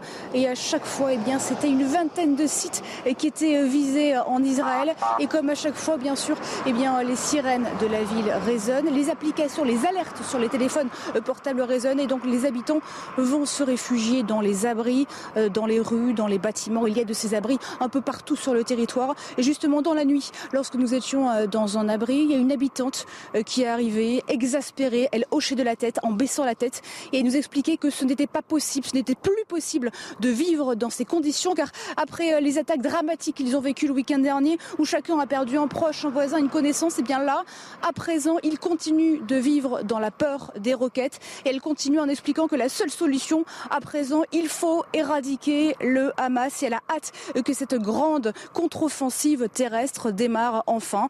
Alors de son côté, Tsal eh continue de bombarder des positions stratégiques du Hamas et on vient d'apprendre d'après une source militaire que eh euh, hier soir, dans la nuit, lors d'une frappe aérienne, eh un haut commandant du Hamas a été éliminé par Tsal et ce haut commandant était responsable des infiltrations de terroristes ce week-end en Israël. Merci Stéphanie Rouquier, merci également à Charles Baget qui est derrière euh, la caméra. Général Bruno Clermont, un, mot peut-être sur la, crainte de différents fronts qui se développent pour Israël. Il y a la bande de Gaza, mais il y a aussi du côté de la Syrie. Bien sûr.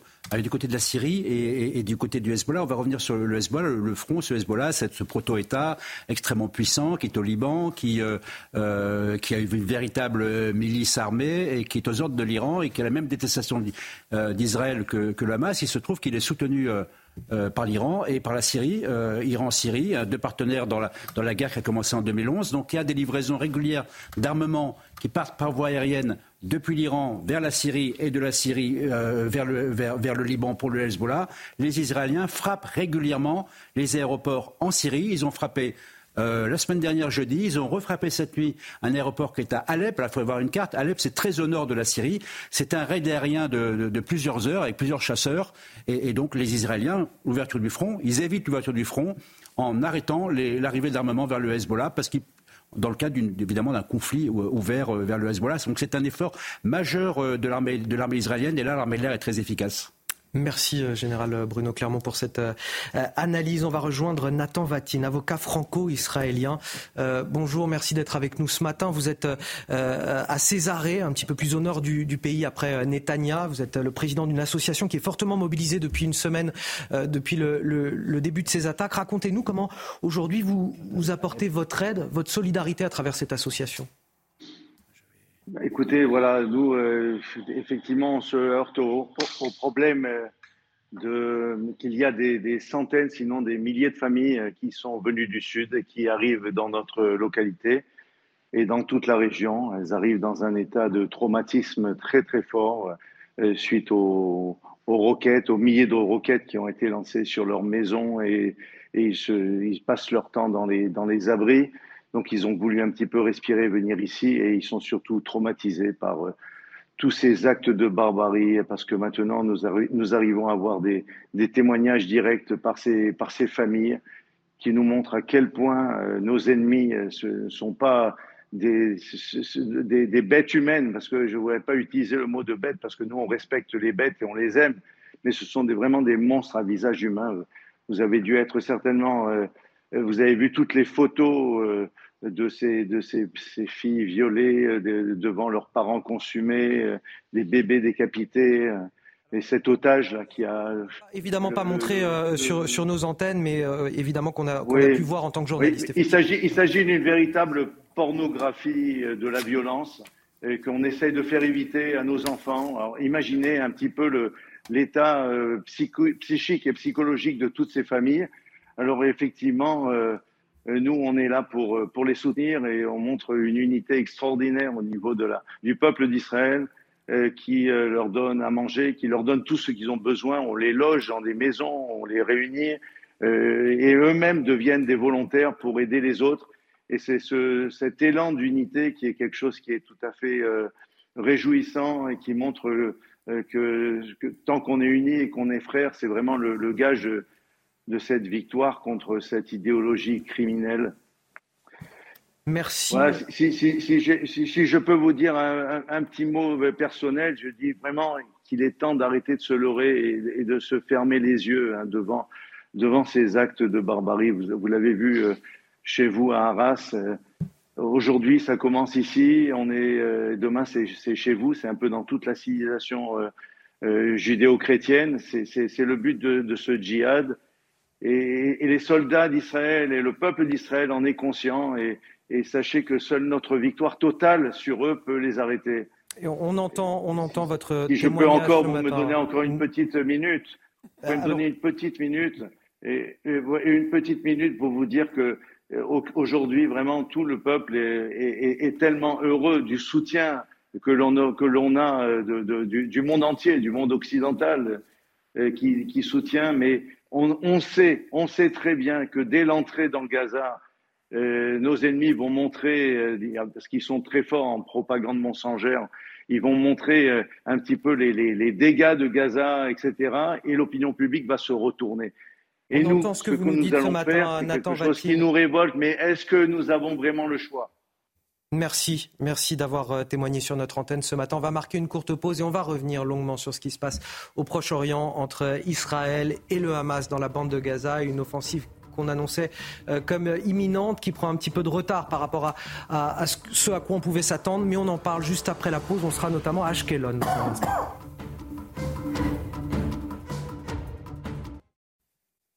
De retour sur le plateau de la matinale week-end de CNews, on décrypte l'actualité avec euh, tous mes invités, le général Bruno Clermont, Guillaume Bigot, euh, Jérôme Poirot, ancien adjoint du coordinateur national du renseignement à, l'Elysée, Harold Iman et bien sûr Marine Sabourin pour euh, Israël qui poursuit encore aujourd'hui ses préparatifs en vue d'une offensive dans la bande de Gaza, une offensive qui ne devrait pas démarrer ce dimanche pour des raisons humanitaires.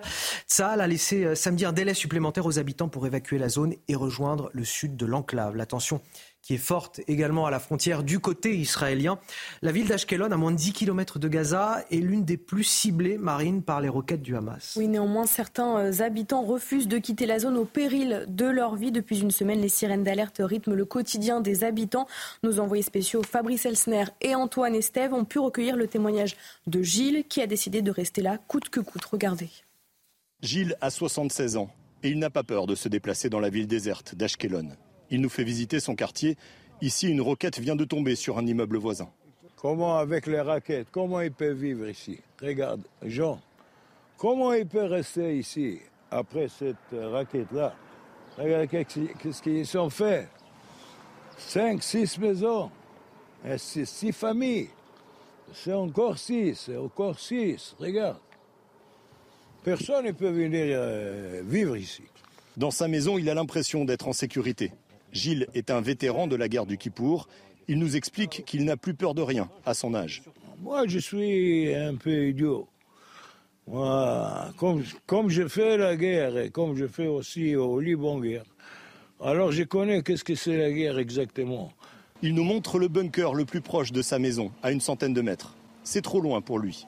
C'est pas possible que je, je, peux venir ici. Je peux pas courir jusque-là pour euh, Allez-y, 30 secondes. Euh, les plus gens qui venir, qui viennent euh, à la synagogue, c'est des gens vieux. Oui, bien sûr. Tu vois, c'est des gens vieux. Tiens, viens, viens, viens. Voilà, tu vois Voilà, tu vois maintenant Ça va, ça va. Allez-y, toi. Allez-y, toi.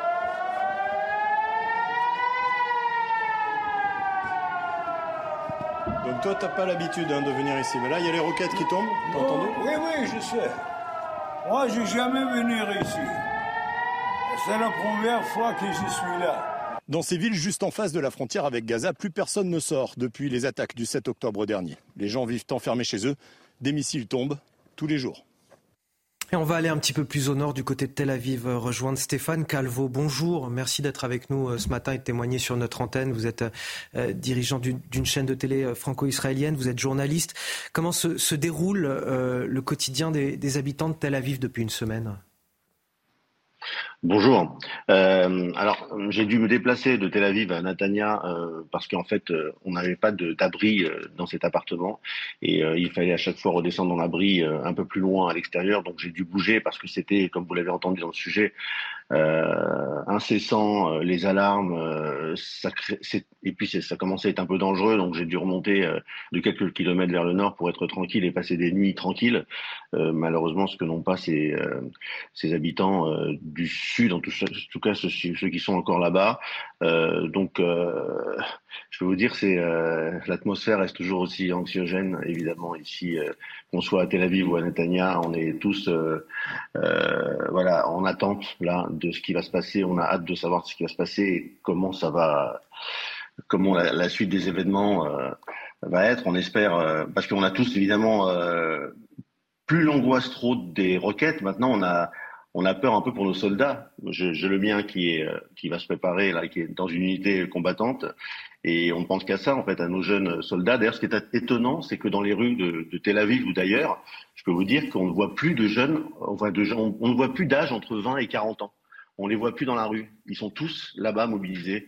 Euh, c'est étrange, ça, ça, change un peu la physionomie de la rue israélienne. Il y, a, il, y a, il y a des très très jeunes et puis il y a des, des quadras, des quinquars, des... mais il n'y a plus de entre 20 et 40 ans dans les rues. Vous, vous voyez euh, dans, dans, ces grandes villes euh, où, où, la situation est un petit peu plus calme, je dirais, qu'au qu sud, euh, une solidarité qui s'organise pour ceux qui sont justement plus au sud ou pour les soldats au front? Bien sûr, je le vois. Je suis même allé les voir physiquement, personnellement. J'ai pris ma voiture et j'ai voulu aller filmer ces, ces gens qui, qui se mobilisaient fortement. Je pense notamment à, une ville comme Ranana où quasi tous les francophones, les franco-israéliens d'Israël, de, de, de, Ranana, de cette ville, pardon, mais ça se, mais c'est reproduit un peu partout dans toutes les villes. Tous ces, ces franco-israéliens vont avec leurs moyens, avec soit leur propre argent, soit avec leur temps, euh, amasser des colis, des, des, des, des, vêtements pour les soldats. Alors, tout est vraiment pour les soldats ou pour les familles qui sont déplacées du, sud au nord en leur emmenant.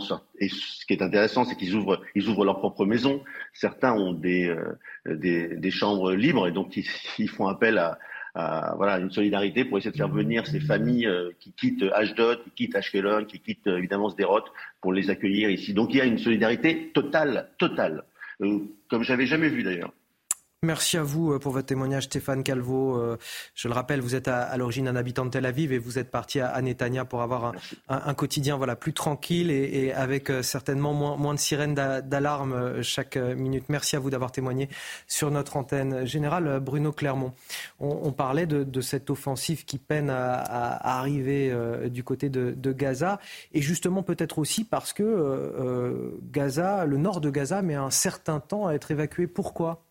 Effectivement, les Israéliens avaient donné une sorte d'ultimatum de 24 heures. Moi, j'étais persuadé qu'au bout de 24 heures, ils allaient frapper. Mais en fait, on a assisté à une très forte pression internationale euh, qui a commencé par le président Biden sur le thème attention aux droits de la guerre, ce qui signifie attention aux civils. Ça a été relié par pas mal de pays, dont la France. Et donc aujourd'hui, l'état d'esprit des Israéliens est un peu différent. Euh, Ce n'est pas priorité absolue au tempo de l'opération, à la rapidité de l'opération pour détruire le Hamas et libérer l'otage. C'est aussi prendre en compte l'évacuation des civils.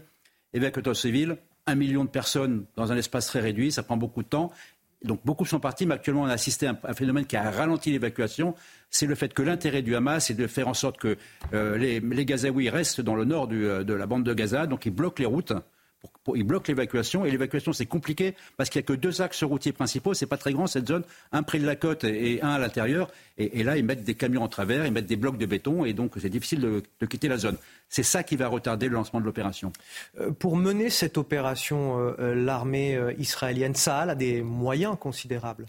Elle a des moyens tellement considérables qu'à la limite, ils sont trop considérables, puisqu'en face d'eux, ils ont des milices armées, des sortes de, de, fantassins, des, miliciens prêts à mourir, euh, qui sont cachés dans des tunnels, euh, qui ont peut-être des, qui ont certainement des, missiles anti-chars, euh, mais qui sont très faiblement équipés par rapport à la puissance de l'armée israélienne. Donc il faut qu'ils maîtrisent toute cette puissance ce qu'ils vont faire en intervenant avec des blindés, avec de l'aviation, avec des drones, mais la maîtriser de manière à, rendre plus symétrique cette guerre, avec que, la puissance soit destinée à la destruction des capacités militaires du Hamas. Je précise d'ailleurs que aussi les éléments de langage ont un peu changé de la part de l'armée israélienne. Il ne s'agit plus de détruire les 25 000 combattants, il s'agit de détruire les capacités militaires du Hamas. Moi, je terminerai en disant que je ne comprends pas, échec de la stratégie israélienne depuis 20 ans, Comment Quand on a un problème, qu'on se prend des roquettes sur la figure, il y a deux solutions. Soit on met un dôme de fer, soit on va détruire euh, l'endroit d'où partent les roquettes. Ils ont choisi la protection. La protection a été inefficace. La meilleure solution, c'est quand même de, taper les causes du problème. Et les causes du problème, c'est les lance-roquettes qui sont à l'intérieur de la bande de Gaza. C'est la priorité des Israéliens, les lance-roquettes à l'intérieur de la bande de Gaza. Merci Général Bruno Clermont. On va faire un point sur les réactions internationales. Tout d'abord, cette information qui nous parvient ce matin, Israël agit au-delà du domaine de l'autodéfense. C'est ce qu'estime le ministre euh, des Affaires euh, étrangères chinois, euh, Wang Yi, dans des propos qui ont été diffusés ce matin, donc après l'attaque du Hamas la semaine dernière. Harold Iman, avec vous, on va s'intéresser au signe de solidarité du monde arabe envers les, Palestiniens. Aujourd'hui, quelle est la réaction de l'opinion publique dans les pays arabes et aussi chez les Arabes palestiniens? Alors, dans les pays arabes, il y a une étude toute récente de l'Institut de sécurité nationale euh, israélien qui euh, suit ce genre de choses. Et donc, bien sûr qu'il y a des gens euh, dans la rue, mais beaucoup moins qu'en 2014, par exemple. Et donc, vous avez surtout des manifestations là où il y a une population palestinienne installée, et en premier lieu en Jordanie, qui est à 60% composée de euh, populations euh, descendants euh, directs ou, indirects de Palestiniens qui ont migré. Donc là, oui, vous en avez à Amman. Mais si vous allez en Égypte, là, il y en a beaucoup moins. Et comme ça, dans le golf, il n'y en a presque pas du tout.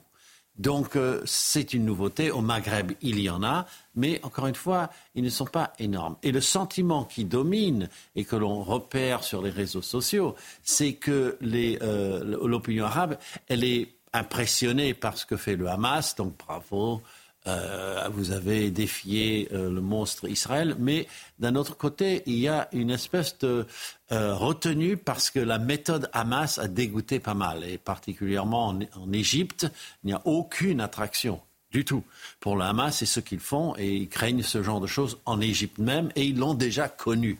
Donc voilà comment ça se présente. Maintenant, si on regarde les Arabes israéliens, ils sont dans la peur, ils ont peur qu'on s'en prenne à eux. C'est déjà arrivé. Il y a eu des échauffourées entre des groupes de fiers à bras juifs euh, avec des contre-groupes de fiers à bras euh, arabes israéliens. Ils ont peur de, ça, des vitres brisées, des, menaces, des bousculades, enfin ce, genre de choses. Euh, mais il y a aussi un nouveau phénomène. Ce sont des Israéliens arabes connus qui annoncent sur leur euh, page euh, Facebook ou Twitter je suis israélien d'abord et arabe ensuite, dont des gens même assez célèbres. Allez, 7h42 sur CNews, c'est l'heure du rappel de l'actualité. C'est avec vous, Marine Sabourin. Catherine Colonna est arrivée euh, hier soir à Tel Aviv. La ministre des Affaires étrangères s'est exprimée sur Twitter. Arrivée à Tel Aviv pour témoigner la solidarité de la France avec Israël et le peuple israélien frappé par le terrorisme. La ministre devrait rencontrer aujourd'hui les familles françaises qui sont encore sans nouvelles de leurs proches. Cette minute de silence pour rendre hommage à l'enseignant Dominique Bernard sera observée demain à 14h dans toutes les écoles. Une journée d'école bouleversée par le décès de cet enseignant de français à Arras. Demain, les cours commenceront à 10h pour les collégiens et les lycéens après un temps de 2 heures réservé aux enseignants pour échanger et préparer cet hommage. Puis le musée du Louvre et le château de Versailles évacués hier après des alertes à la bombe. Paniqués, les visiteurs ont dû quitter les lieux précipitamment. Les deux lieux touristiques ont été fermés pour la journée par mesure de sécurité. On revient donc en France avec euh, ces chiffres alarmants qui sont peut-être la conséquence de tout ce qu'on vient d'évoquer au, Proche-Orient. Depuis euh, samedi 7 octobre et l'attaque du Hamas contre Israël, les actes antisémites ont explosé dans notre pays. 189 actes ont été recensés depuis euh, ce jour et 65 interpellations réalisées. Oui, conséquence, 85% des Français se disent inquiets en pensant à la situation entre Israël et Gaza au-delà de la communauté juive. C'est donc tous les Français qui expriment leur crainte aujourd'hui, Sandra Thiombo. C'est ce que révèle un sondage IFOP pour le JDD aujourd'hui. Dans le détail, regardez, 79% des sondés euh, ont peur de l'augmentation des actes antisémites en France. 21% en revanche ne sont pas inquiets. L'attaque du Hamas samedi dernier en Israël et la crainte de voir ce conflit s'exporter en France en sont les principales raisons. On va à présent comparer plusieurs chiffres entre février 2023 et ce mois d'octobre.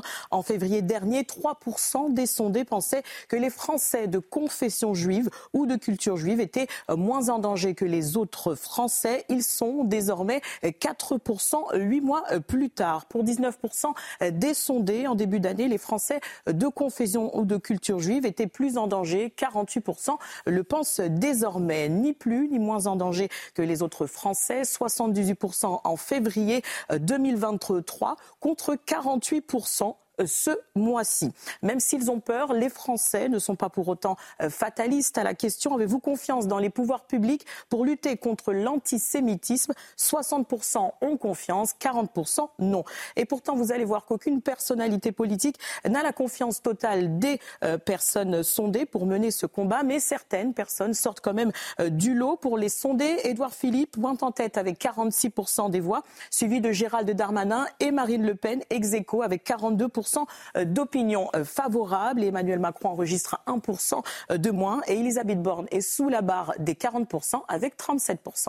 Merci Sandra Chambo. Guillaume Bigot, vous avez confiance, comme les Français, dans le gouvernement pour voilà, lutter contre l'antisémitisme, en tout cas protéger les Français de confession juive? L'antisémitisme n'est plus en France à 99,9% que l'affaire des islamistes. Et donc, euh, quand il y a eu ce, classement euh, judicieux des personnalités qui pouvaient euh, lutter contre l'antisémitisme, vous avez quand même constaté qu'il n'y avait pas de représentants de la France insoumise ou de la NUPES, pour une raison simple, parce qu'ils ont décidé, pour des raisons électoralistes, de vectoriser cet électorat-là, qui est le vecteur d'un véritable antisémitisme en France, qu'ils appellent l'antisionisme, mais qui est en réalité un véritable antisémitisme, puisque ces gens-là font semblant de ne pas voir que la cause de l'antisionisme ou, euh, disons, la, la, la, cause nationale palestinienne, elle a muté. En tout cas, dans la bande de Gaza, et en tout cas avec le Hamas, elle a complètement muté, puisqu'il faut le rappeler, le redire, et l'enjeu pour le Hamas et l'enjeu pour les islamistes, ce n'est pas de libérer euh, la Palestine d'une colonisation, d'être dans l'anti-impérialisme, de créer un État palestinien. L'enjeu et la cause, c'est de coloniser Rome pour y faire flotter le drapeau de l'islam. Voilà, donc ces gens-là sont des partisans de la colonisation du monde au nom de l'islamisme et Jean-Luc Mélenchon ferme les yeux. Et Jérôme Poirot, vous surprend ce sondage? Non, mais enfin, ce qui est très intéressant, c'est qu'évidemment, depuis le 7 octobre, il y a eu d'une part davantage d'actes antisémites, mais il y a un, un, coup de projecteur qui est donné là-dessus, parce qu'il y a des statistiques sur ces sujets, et depuis de très très nombreuses années, ce sont bien les lieux juifs ou des personnes de confession juive qui sont l'objet en proportion du plus grand nombre d'agressions de toutes sortes. Et on en parle très rarement, comme on, on parle quasiment jamais de toutes les agressions dont sont victimes et les dégradations les églises ou les menaces euh, dont sont victimes euh, des prêtres. Donc là, ça permet de mettre la lumière quand même sur un phénomène qui est très inquiétant, qui est très ancien et dont les, les premiers, si on prend toutes religions confondues en proportion, sont bien les juifs qui sont en France les plus agressés la menace terroriste qui s'est par ailleurs euh, concrétisée à, Arras ce vendredi. On va partir euh, du côté de, cette ville endeuillée après la mort de l'enseignant Dominique euh, Bernard, 57 ans. Oui, nous retrouvons sur place nos journalistes Audrey Berthaud et Sacha Robin. Audrey, un rassemblement en hommage au professeur de français est organisé en fin de matinée, place des Oraux, où vous vous trouvez. Oui, on se trouve sur cette grande euh, place euh, euh, des héros où, en effet, à 11 heures, donc dans, dans 3 heures, il y aura ce rassemblement citoyen à la mémoire de Dominique Bernard, sauvagement tué vendredi matin, en soutien également aux victimes, bien sûr, et en solidarité à la communauté éducative de Gambetta, le lycée donc où il y a eu ce drame, et également en, mémoire à la communauté, en solidarité à la communauté éducative de, de France un rassemblement organisé par la ville euh, d'Arras. Ils ont communiqué sur ce rassemblement euh, en fin de journée euh, hier. Beaucoup de personnes devraient être présentes. On a pu discuter avec quelques personnes qui commencent à se réveiller dans cette petite ville d'Arras et vraiment tout le monde souhaite venir en solidarité donc en solidarité pour ce qui s'est passé ici. Merci à vous, euh, Audrey euh, Berthaud. Merci également à, Sacha Robin qui euh, vous accompagne ce matin. La nouvelle génération d'ados particulièrement marquée par la menace terroriste. Charlie Hebdo, le Bataclan, Nice, Samuel Paty, les plus jeunes d'entre nous grandissent avec cette menace qu'ils ne quittent jamais totalement. Écoutez leur témoignage au micro de Jules Bedeau, commenté par Juliette Sadat. Les établissements scolaires, une nouvelle fois en deuil. Pour ces jeunes Français à la scolarité marquée par différents attentats, difficile d'imaginer que le terrorisme a frappé une nouvelle fois. Bah forcément, on est un peu inquiet. Je me suis dit encore. Bah, J'étais assez choquée parce que c'est des gens qui ont rien demandé, ils sont juste là pour faire leur métier. On voit qu'il arrive de plus en plus de choses comme ça euh, dans des établissements, dans des lieux euh, où on ne pensait pas qu'il pourrait arriver des choses comme ça. Et euh, bah, c'est horrible. J'arrive pas à me dire que ça peut nous arriver, genre à n'importe quel moment. Du coup, je me dis, enfin, c'est pas possible mais c'est arrivé. Quoi. Des jeunes conscients de la menace qui plane et qui déclarent vivre avec. Je pense qu'on apprend à vivre avec parce qu'on est obligé, parce qu'on ne va pas s'arrêter de vivre parce qu'il y a des attentats. Mais euh, juste on se sent de moins en moins en sécurité en France. Bah, je pense qu'à Paris, il y a quand même plus cette, euh, ce côté oppressant de se dire que ça peut arriver à tout moment. On s'habitue, oui, on s'habitue. On n'a pas trop le choix en même temps, surtout depuis 2015, depuis euh, le Bataclan le 13 novembre et tout, forcément on est obligé de vivre avec d'une certaine manière. Tout en étant face à un acte incompréhensible. Comment un homme peut faire ça? Genre euh, sans aucune raison en plus. Ça m'a rappelé Samuel Paté, surtout qu'on va faire euh, une minute de silence. Ce lundi marquera une journée d'hommage national. Une minute de silence sera observée à 14h par tous les établissements scolaires. Alors c'est vrai, messieurs, qu'on a une génération désormais qui est vraiment marquée par euh, les attentats. Des, jeunes, des adolescents qui ont grandi avec cette menace terroriste en permanence. Et, ça va même jusqu'à nos générations, quasiment. Parce que quand on, est, par exemple, en, région parisienne ou ailleurs, on fait régulièrement attention quand on va dans les transports, quand on va dans les bars, les restaurants. On, regarde. Moi, je sais, par exemple, que j'ai quand même mon regard qui, traîne du côté des, issues de secours, au cas où, on ne sait jamais. C'est quelque chose aussi auquel vous faites attention tous? Bien sûr, mais euh, ce, qui est, difficile, c'est de, rester dans le déni. C'est-à-dire de, se dire, euh, on va pouvoir euh, empêcher tous les attentats, le problème va se régler. encore, mais ce langage est stupéfiant. C'est-à-dire le, discours de Mme Borne à la Sorbonne, c'est l'ignorance qui provoque la haine. Alors je rappelle que Werner von Braun, qui est l'homme qui a permis à la NASA de décoller, si j'ose dire, sans faire de jeu de mots, c'était un nazi fanatique. Euh, je rappelle que les nazis, malheureusement, étaient particulièrement bien formés. Donc euh, ça saurait, si vous voulez, si la lutte contre l'ignorance, ça empêchait la haine. Vous comprenez? Donc là, on est vraiment dans un déni total en pensant qu'on va... Euh, voilà. Et en plus, les mots sont contradictoires parce que vous dit, là, on est en guerre, mais si on est en guerre, ça ne va pas s'arrêter du jour au lendemain, malheureusement. Général Bruno Clermont. Juste rappeler que l'urgence attentat, ça va être aussi mettre 7000 militaires, c'est-à-dire le, total disponible sur les, dans les endroits les plus fréquentés par les Français. Je pense que c'est important.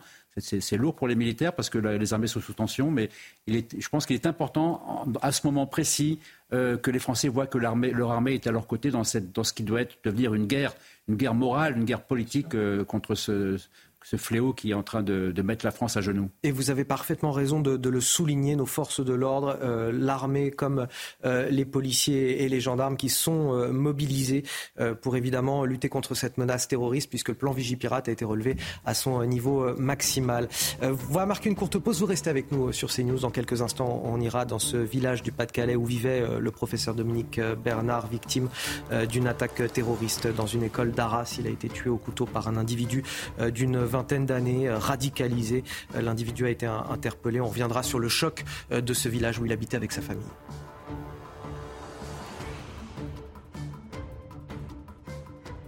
Réchauffez-vous le cœur. La météo avec la nouvelle technologie Core MCZ plus respectueuse de l'environnement. MCZ, poêle et cheminée. 8 heures sur CNews, la météo, Karine Durand. On a eu l'été, il a duré longtemps, et puis maintenant, bah, on a l'automne.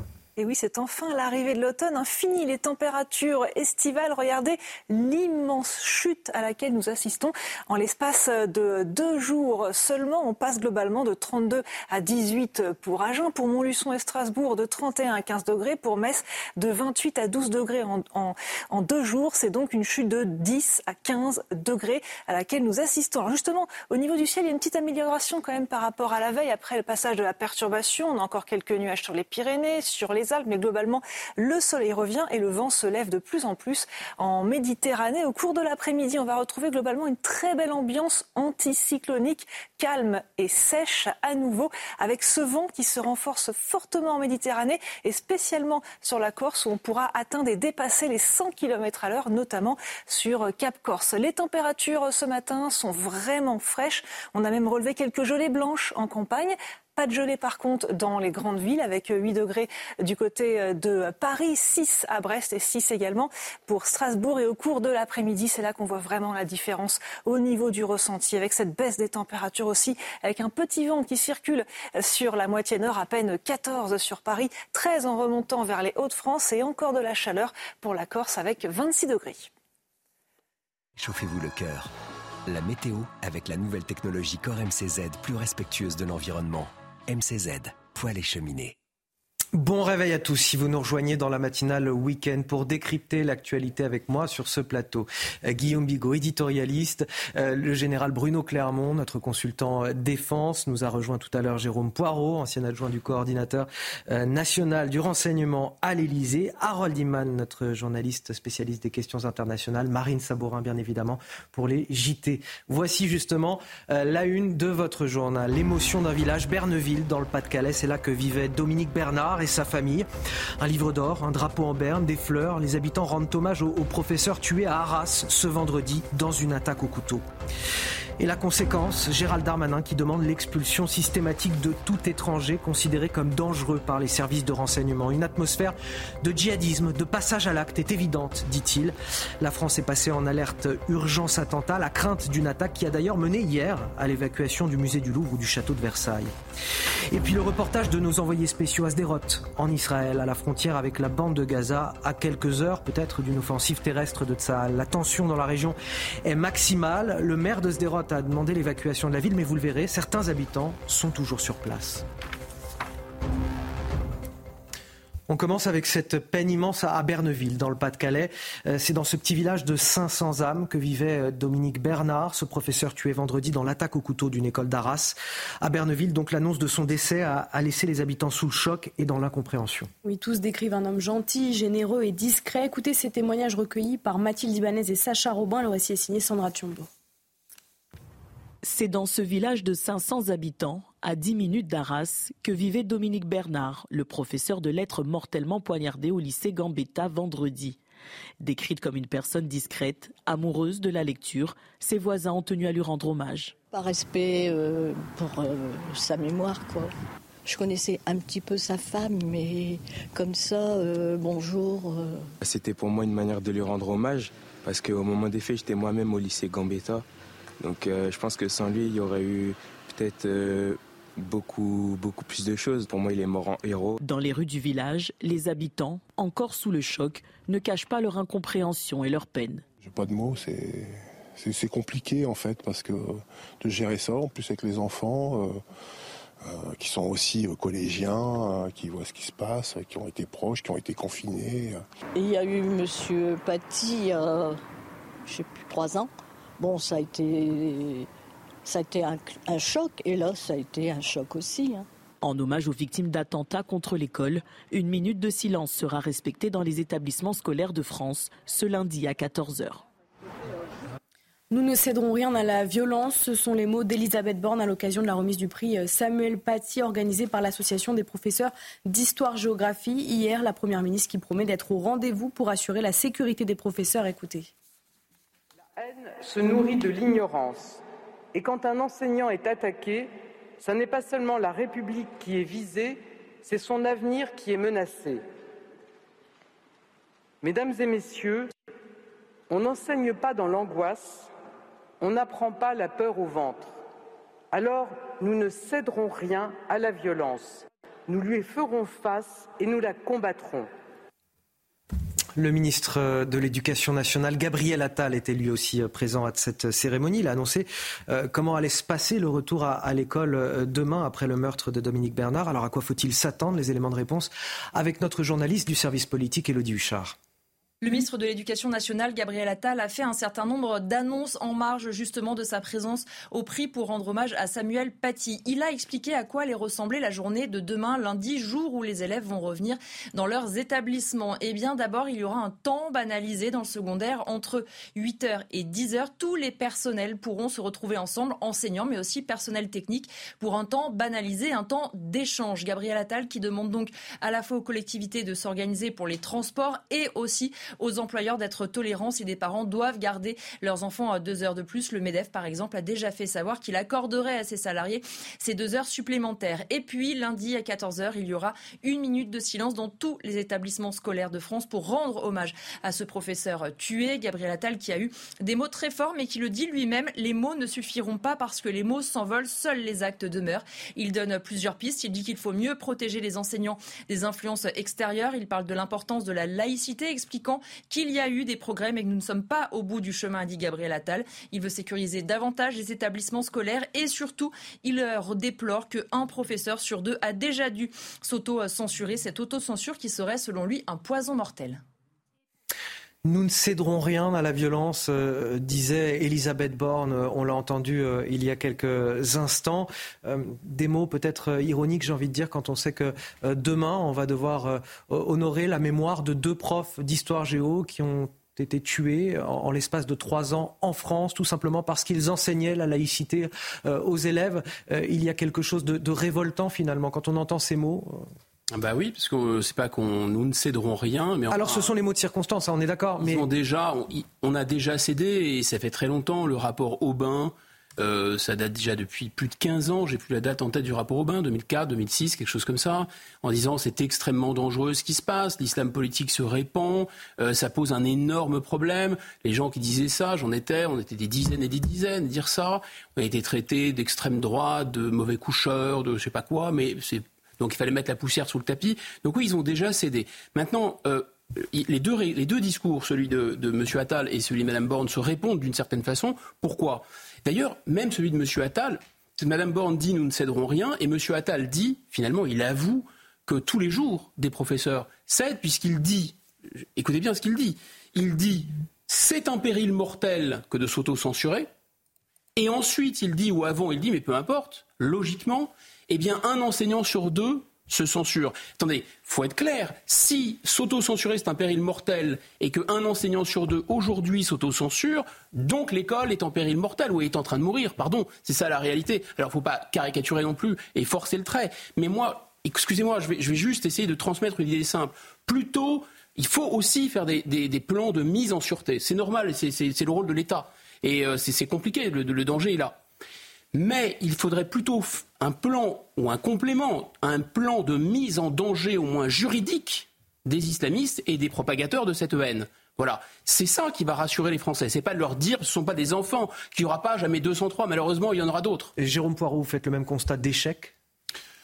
Non, enfin, d'échec d'une certaine manière, mais on note quand même une prise de conscience. Prise de conscience. À la fois dans la population et dans les démocraties, c'est bien ça qui est important, c'est ce que souhaite la population, ce que souhaitent les électeurs, et de à peu près tout le personnel politique, à l'exception évidemment de la partie de la gauche qui a fait de son fonds électoral le, soutien à l'islamisme. Mais je crois que cette prise de conscience, elle, existe. Alors, il y a à la fois, on, l'a dit, il y a les mots et il y a les actes. La parole politique est essentielle. Il faut que le, le, pouvoir politique, le président de la République, le gouvernement, indique très clairement ce qu'ils veulent faire. Et puis il y a les actes. Et ce qui est très important, évidemment, c'est que la parole politique et les actes soient cohérents. Moi, j'ai toujours bon espoir que dans ce domaine-là, il y a quand même eu, si j'ose dire, des, lignes euh, qui, ont été, euh, qui ont été dépassées. C'est-à-dire l'angélisme vis-à-vis de l'islamisme politique, je crois que dans une grande partie de la classe politique, c'est terminé. ensuite, il y a les actes. Les frères musulmans, hein, musulmans de France et leurs 250 associations c'est un peu. Oui, oui vous avez raison, mais on a à la fois un cadre juridique qui permet de faire beaucoup de choses, mais on a sans doute aussi besoin de faire évoluer ce cadre juridique pour que la violence d'État, qui doit s'exercer contre ses ennemis, puisse s'exercer dans les meilleures conditions. La, transition est, parfaite. La parole politique, comme vous dites, est-elle digne de confiance? En tout cas, Gérald Darmanin euh, s'est exprimé euh, hier. Il a annoncé euh, de nouvelles mesures de sécurité marine. Oui, comme l'expulsion automatique des individus étrangers considérés comme dangereux par les services de renseignement. Explication de Dounia Tengour. Pour le ministre de l'Intérieur, la situation est grave. Une atmosphère, comme euh, les chercheurs, une atmosphère de djihadisme, de passage à l'acte euh, est évident depuis samedi dernier. Je me suis moi-même exprimé plusieurs fois avant l'attentat d'Arras. une certaine réjouissance a lieu parmi les cibles que nous suivons de l'islam radical. Depuis l'attaque perpétrée par le Hamas en Israël, le ministre signale que 189 actes antisémites ont été commis en France. 65 interpellations en lien avec ces actes ont été effectuées. Parmi ces interpellés, on dénombre 23 étrangers. Le ministre a annoncé des mesures pour lutter contre le terrorisme. Identification partout sur le territoire national de ceux qui sont dangereux, retrait systématique du titre de séjour pour ceux qui sont étrangers, expulsion euh, systématique de tout étranger qui sont euh, en effet considérés comme dangereux par les services euh, de renseignement. Il a par ailleurs fait mention des 2449 signalements à la plateforme Pharos en lien avec l'apologie du terrorisme ou des propos antisémites sur Internet. Des procédures pénales et des dissolutions à l'encontre d'associations ou de collectifs sont également prévues. Des associations ou des personnes euh, faisant euh, acte de propos antisémites, d'apologie du terrorisme ou de soutien au mouvement terroriste Hamas, parmi lesquels le collectif euh, Palestine vaincra, le comité Action Palestine, mais aussi le Parti des indigènes de la République. Pour l'heure, le ministre dit suivre avec appréhension la situation au Proche-Orient. Alors il s'exprime aujourd'hui dans les colonnes du Parisien. L'ex-premier ministre Manuel Valls qui appelle à une évolution de la loi pour permettre l'expulsion d'étrangers qui présentent justement une menace pour la France. Manuel Valls souhaite, je cite, dire stop à l'immigration. L'ex-premier ministre vivement attaqué depuis euh, vendredi car la famille de l'assaillant aurait pu être expulsée en 2014 sous son administration. Explication de Clotilde Paillet. Des mots forts, tranchés. C'est sans mâcher ces mots que l'ancien Premier ministre s'est exprimé dans le Parisien.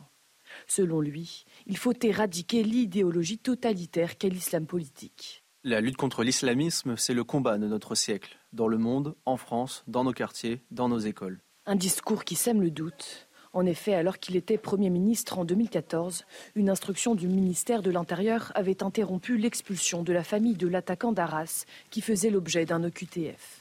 Une accusation qu'il justifie. Elle ne faisait l'objet d'aucun signalement particulier et ne représentait aucun élément de trouble à l'ordre public. Mais aujourd'hui, il souhaite un durcissement de la loi sur l'expulsion des étrangers. Je suis favorable à ce que la France ait la capacité d'expulser ceux qui ont été déboutés, ceux qui n'ont rien à faire sur le territoire et ceux qui constituent une menace pour la sécurité nationale. Il souhaite même une plus grande exigence sur l'assimilation. Il faut s'attaquer au chantier vital pour notre pays de l'assimilation. Les dernières émeutes l'ont démontré. Un chantier de grande envergure dans le contexte actuel. Intéressant la, réaction de, Manuel Valls, Guillaume Bigot. Moi, j'ai aider un homme euh, qui s'appelle Jean-Pierre Chevènement, qui était plusieurs fois ministre de l'Intérieur, et qui a eu cette formule très forte. Il a dit à un ministre, ça démissionne ou ça ferme sa gueule. Moi, je pense qu'un quand on refait le match et quand on a été Premier ministre, euh, quand on refait le match, quand on a été là, il s'est exprimé aussi pour dire une chose très importante, me semble-t-il, qui est assez significative. Il a dit je ne suis pas intervenu dans l'affaire de l'expulsion euh, du Tchétchène, puisque effectivement l'affaire de l'expulsion du Tchétchène était remontée à son cabinet lorsqu'il était Premier ministre. Je ne suis pas intervenu pour faire annuler l'expulsion. Traduction. Je me couvre, moi, en tant que Premier ministre, je lâche mes subordonnés.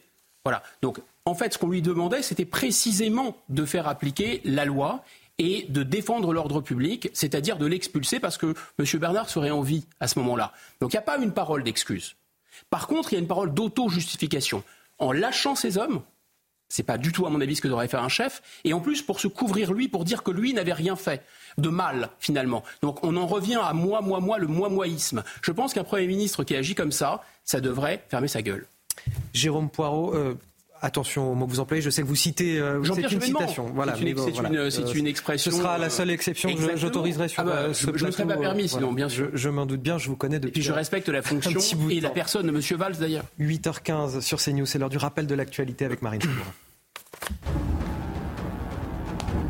À Gaza, sur euh, demande de l'armée israélienne, plusieurs centaines de milliers de civils fuient sous les bombes. Hier, l'armée israélienne a accordé un délai supplémentaire aux Gazaouis, leur demandant de ne pas tarder. L'un des porte-parole de l'armée israélienne a toutefois assuré que cette offensive terrestre ne démarrerait pas aujourd'hui pour des raisons humanitaires. Cet hommage à Dominique Bernard organisé à Arras. Le rendez-vous est donné place des héros à 11h près de la cité scolaire où l'enseignant de 57 ans a été tué vendredi. L'odieuse attaque qui a touché le lycée Gambetta a bouleversé notre territoire et le pays tout entier, a déclaré la municipalité dans un communiqué et le conflit israélo-palestinien qui inquiète particulièrement les Français de confession juive. 79% d'entre eux craignent une augmentation des actes antisémites sur le territoire et 48% disent se sentir plus en danger que le reste de la population française. On va partir direction euh, Sderot, la ville israélienne voisine de la bande de Gaza. Elle était l'une des premières villes ciblées par les attaques du Hamas. Et cette semaine, le maire a demandé à ses habitants d'évacuer au plus vite, mais certains n'ont toujours pas la possibilité de partir. au portage de nos envoyés spéciaux Régine Delfour et Thibault Marcheteau. Nous sommes chez Taïla et Robert. Euh, samedi, ils étaient euh, dans leur appartement euh, dès 6h30. Ils ont entendu les coups de feu puisque une dizaine de terroristes étaient ici à Sderot et depuis, ils attendent de pouvoir quitter leur appartement puisque cette ville est très souvent bombardée et Taïla est en train encore de faire ses valises. Elle espère pouvoir partir très rapidement. Elle est sur une liste d'attente avec son mari mais pour le moment, ils n'ont aucune nouvelle. Étions sur une liste et on pensait qu'on allait nous prendre vendredi. On a attendu et on n'a pas préparé le repas de Shabbat parce qu'on pensait partir.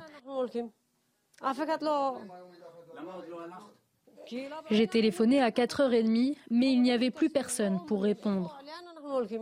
Sderot est une ville fantôme. Regardez euh, ces rues qui sont euh, quasi euh, déserte. Euh, désormais, euh, les habitants, pour la plupart, qui sont encore ici, se terrent par crainte. Et on voulait vous montrer un symbole de ces attaques du 7 octobre. C'est ce commissariat, ce qui reste de ce commissariat, puisque samedi 7 octobre, une dizaine de terroristes se sont introduits dans le commissariat. Il y a eu des combats entre avec les policiers, mais aussi avec les militaires. Et les militaires ont préféré détruire le commissariat puisqu'il y avait un risque d'explosion qui soit à l'intérieur. Sderot doit être évacué ce matin, en fin de matinée, puisque cette ville est au cœur des combats. Elle se situe à moins de 10 km de la bande de Gaza. Hum, alors du côté de, la mer, les États-Unis qui euh, étalent quelque part leur puissance navale au, large d'Israël.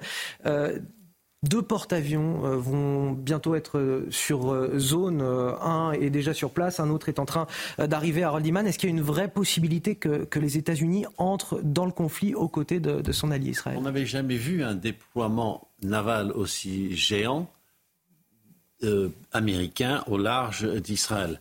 Donc le but de cette présence, bon, officiellement on dit des choses un peu vagues, mais euh, c'est pour contrôler le Hezbollah et plus, plus loin encore l'Iran. Parce que si vous voyez sur la carte, en Syrie, il y a des forces iraniennes. Al-Quds, qui est la force iranienne de l'extérieur des gardes révolutionnaires est présente. Donc, euh, et elle est en liaison avec le Hezbollah, qui est en liaison avec le Hamas et le djihad islamique. Donc, ne rien faire, c'était un peu difficile. Alors, le USS Gerald Ford se met en place. C'est un porte-avions avec euh, plusieurs euh, gros navires de guerre autour et avec une capacité de tirer des missiles et d'envoyer des avions pour faire des frappes. Et il sera rejoint par le USS Eisenhower. Donc deux, c'est vraiment exceptionnel.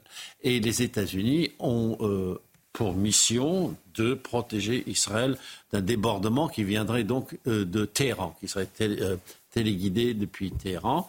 Euh, d'un autre côté, ils veulent un peu calmer aussi la situation, et c'est pour cela que le président Biden a téléphoné à Mahmoud Abbas.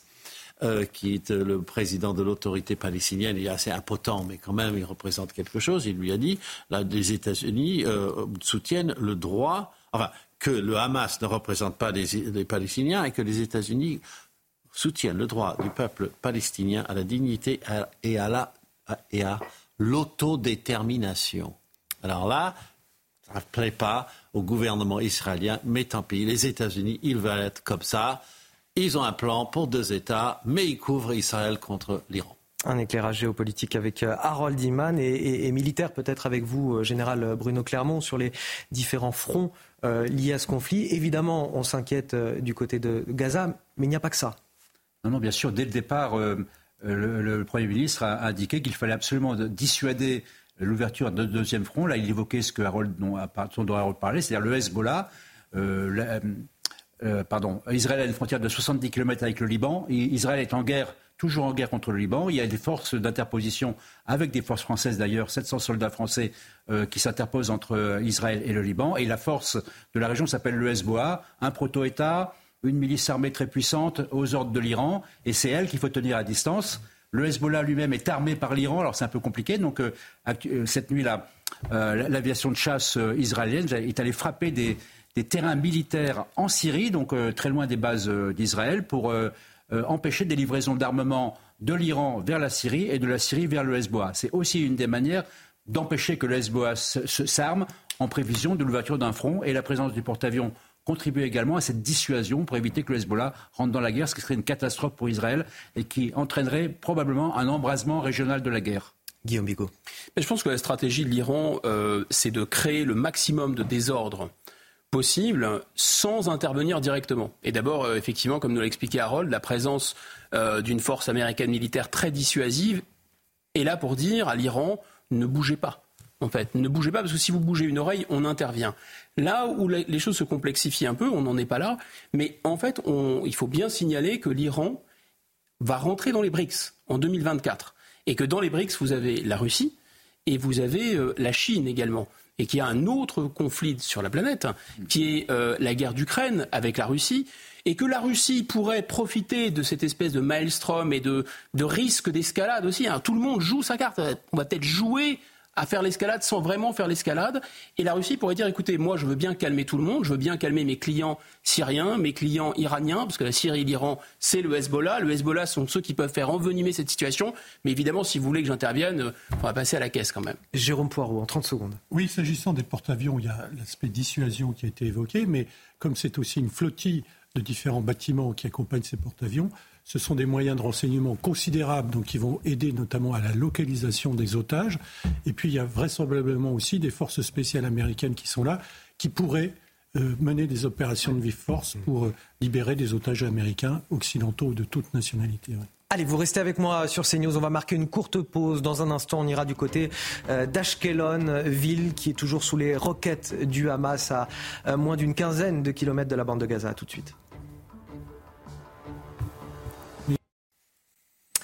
De retour sur le plateau de la matinale week-end, dernière ligne droite pour décrypter avec tous mes invités l'actualité euh, du jour. Je suis avec euh, Guillaume Bigot, éditorialiste. Je suis avec le général Bruno Clermont, notre consultant défense. Jérôme Poirot, ancienne euh, adjoint du coordinateur national du renseignement à, l'Elysée. Avec Harold Iman, notre spécialiste des questions internationales. Et bien sûr, Marine Sabourin pour le journal. À la une, on vous emmène à Ashkelon, en Israël. C'est à 10 km seulement de la bande de Gaza. C'est l'une des villes les plus ciblées par les roquettes. Nos équipes sont allées à la rencontre de Gilles. Vous le voyez à l'écran, un habitant qui a décidé de rester sur place au péril de sa vie. Vous entendrez également les sirènes qui rythment leur quotidien.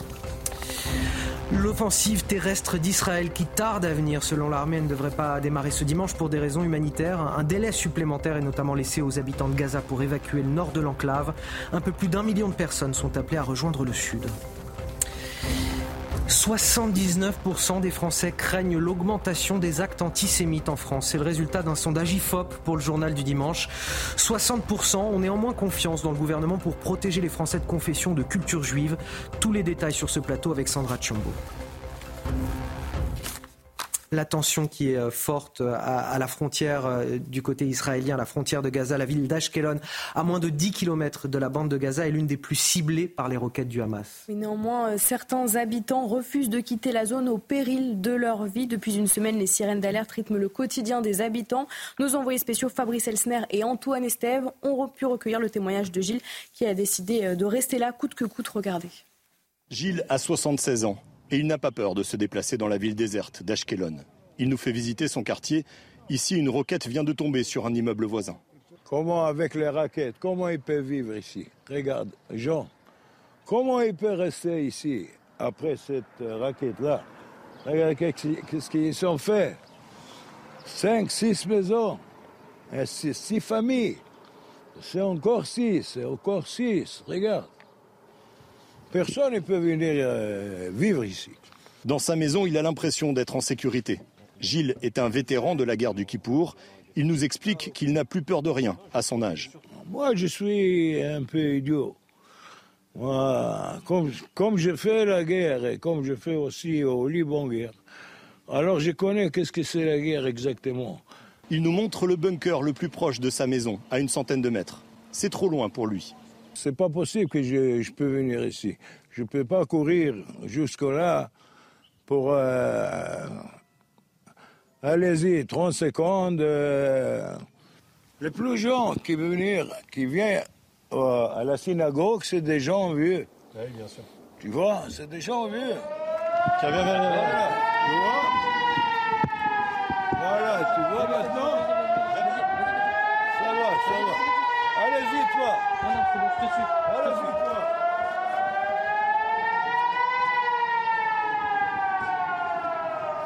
Donc toi, t'as pas l'habitude hein, de venir ici. Mais là, il y a les roquettes qui tombent. T'as entendu? Oui, oui, je sais. Moi, j'ai jamais venu ici. C'est la première fois que je suis là. Dans ces villes juste en face de la frontière avec Gaza, plus personne ne sort depuis les attaques du 7 octobre dernier. Les gens vivent enfermés chez eux. Des missiles tombent tous les jours. Et plus largement, c'est tout un pays qui vit euh, aujourd'hui au rythme des sirènes. On va aller du côté de, de Tel Aviv rejoindre Solal. Bonjour euh, Solal. Euh, vous avez 17 euh, ans, si je ne me trompe pas. Ça fait deux ans que vous vivez en, Israël. Vous étiez parisien avant. J'ai envie de vous demander, c'est quoi le regard, le sentiment d'un jeune homme de, 17 ans sur ce qui se passe aujourd'hui dans votre pays, en Israël? Est-ce que vous êtes inquiet pour cette guerre, inquiet pour l'avenir de votre pays? Alors, inquiet, pas du tout. personnellement, je ne suis pas du tout inquiet. Après, évidemment, ça dépend de, chaque personne et, de, du ressenti de chaque personne. Après, de, mon point de vue, on essaye de, de se mobiliser au maximum et euh, de, faire part de solidarité envers les soldats et envers euh, même chaque personne pour qui c'est dur au, sein du pays. Euh, par exemple, il y a quelques jours, j'ai eu l'idée de créer un, créer un groupe WhatsApp où j'ai mis toutes les personnes que je connaissais et au fur et à mesure, toutes les personnes ont ajouté plusieurs personnes pour en fait aider les soldats. Parce que les soldats en fait euh, il y a beaucoup de réservistes qui ont été appelés et il n'y avait pas assez de matériel nécessaire dans tout le pays et en fait les besoins étaient étaient très urgents et, euh, qu'est-ce que vous faites concrètement qu'est-ce que vous faites concrètement pour les aider donc, donc en fait euh, bah justement qu'est-ce qu'on fait concrètement euh, on essaye de collecter beaucoup de dons qui viennent de France ou d'Israël peu importe des gens qui veulent donner de l'argent et après justement dans ce groupe on se mobilise pour aller acheter et faire beaucoup de courses que ce soit de la nourriture, des, des, des, habits, tout, toutes sortes de choses. Et euh, après, justement, on s'organise pour envoyer des voitures dans les bases. Donc, par exemple, avec mon père, moi, j'étais allé il y a quelques jours dans une base à côté de la frontière de Gaza. On a fait plusieurs trajets. Et justement, on a livré, on a livré beaucoup de, de, besoins aux soldats. vous êtes encore jeune, mais un jour, vous aussi, vous pourriez servir l'armée israélienne en tant que réserviste. C'est quelque chose que vous appréhendez ou pas? Euh, non, pas du tout. Justement, euh, j'aimerais dire que j'ai hâte, entre guillemets. Euh, là, en ce moment, je suis dans une dans une. C'est comme une préparation à l'armée, une préparation en, leadership, où justement, on va faire beaucoup de sport, on va on, va avoir quelques cours, etc. pour justement se, se préparer à l'armée. Surtout pour moi, qui est arrivé que il y a deux ans, ça va me permettre de faire une transition, parce que l'arrivée à l'armée, d'après ce que d'après ce qu'on dit, quand même, c'est quelque chose de très brutal. Merci euh, Solal, vous nous démontrez ce matin le, patriotisme israélien depuis le, début de, cette guerre et, l'attaque terroriste du Hamas le, 7 euh, octobre dernier. Merci de votre témoignage sur euh, notre antenne. On va retrouver à présent nos envoyés spéciaux Charles Baget et Stéphanie Rouquier. Bonjour à, tous les deux. Stéphanie, vous êtes du côté d'Ofakim en Israël. Cette nuit encore, ben, le repos des habitants, comme à peu près partout et dans beaucoup d'endroits, a été interrompu par une pluie de roquettes. Oui, effectivement, euh, la soirée, une partie de la nuit ont été euh, agitées sur tout le territoire en Israël.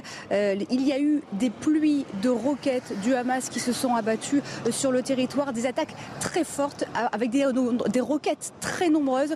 Par moment, il y avait plus de 20 sites sur le territoire israélien qui étaient visés au même moment. Mais heureusement, eh bien, le dôme de fer a très bien fonctionné. Quasiment toutes les roquettes ont été interceptées dans le ciel avant de s'abattre sur le sol. Mais il faut savoir que ces attaques de roquettes ont des conséquences sur les habitants, car systématiquement, eh bien, ce sont euh, les alarmes de la ville, les sirènes qui résonnent, les alarmes aussi sur les téléphones qui résonnent. Et donc là, tous les habitants doivent aller se mettre à l'abri dans les shelters, les abris qu'il y a partout le long des routes, dans les résidences, dans les habitants et dans les, dans les résidences, dans les habitations. Et donc ces habitants, ils descendent. hier soir, justement, nous étions dans un abri quand une habitante est arrivée en hochant la tête, en baissant la tête, l'air totalement dépité, désespéré.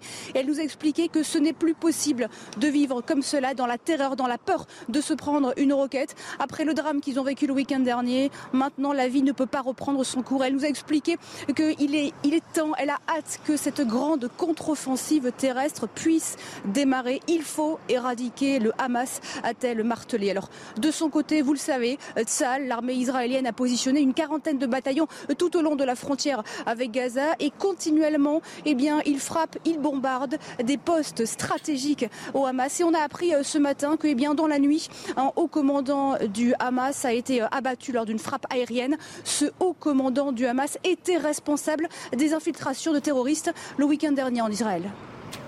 Merci euh, Stéphanie Rouquier pour ces euh, dernières précisions. Merci également à Charles Baget qui vous accompagne derrière la, caméra. Israël qui poursuit donc encore ses préparatifs en vue d'une offensive terrestre dans la bande de Gaza, une offensive qui ne devrait pas démarrer euh, ce dimanche selon toute vraisemblance pour des raisons humanitaires. Tsal qui a laissé un, délai supplémentaire samedi aux habitants pour évacuer la zone et rejoindre le sud de l'enclave. Et on va en parler avec vous, général Bruno Clermont.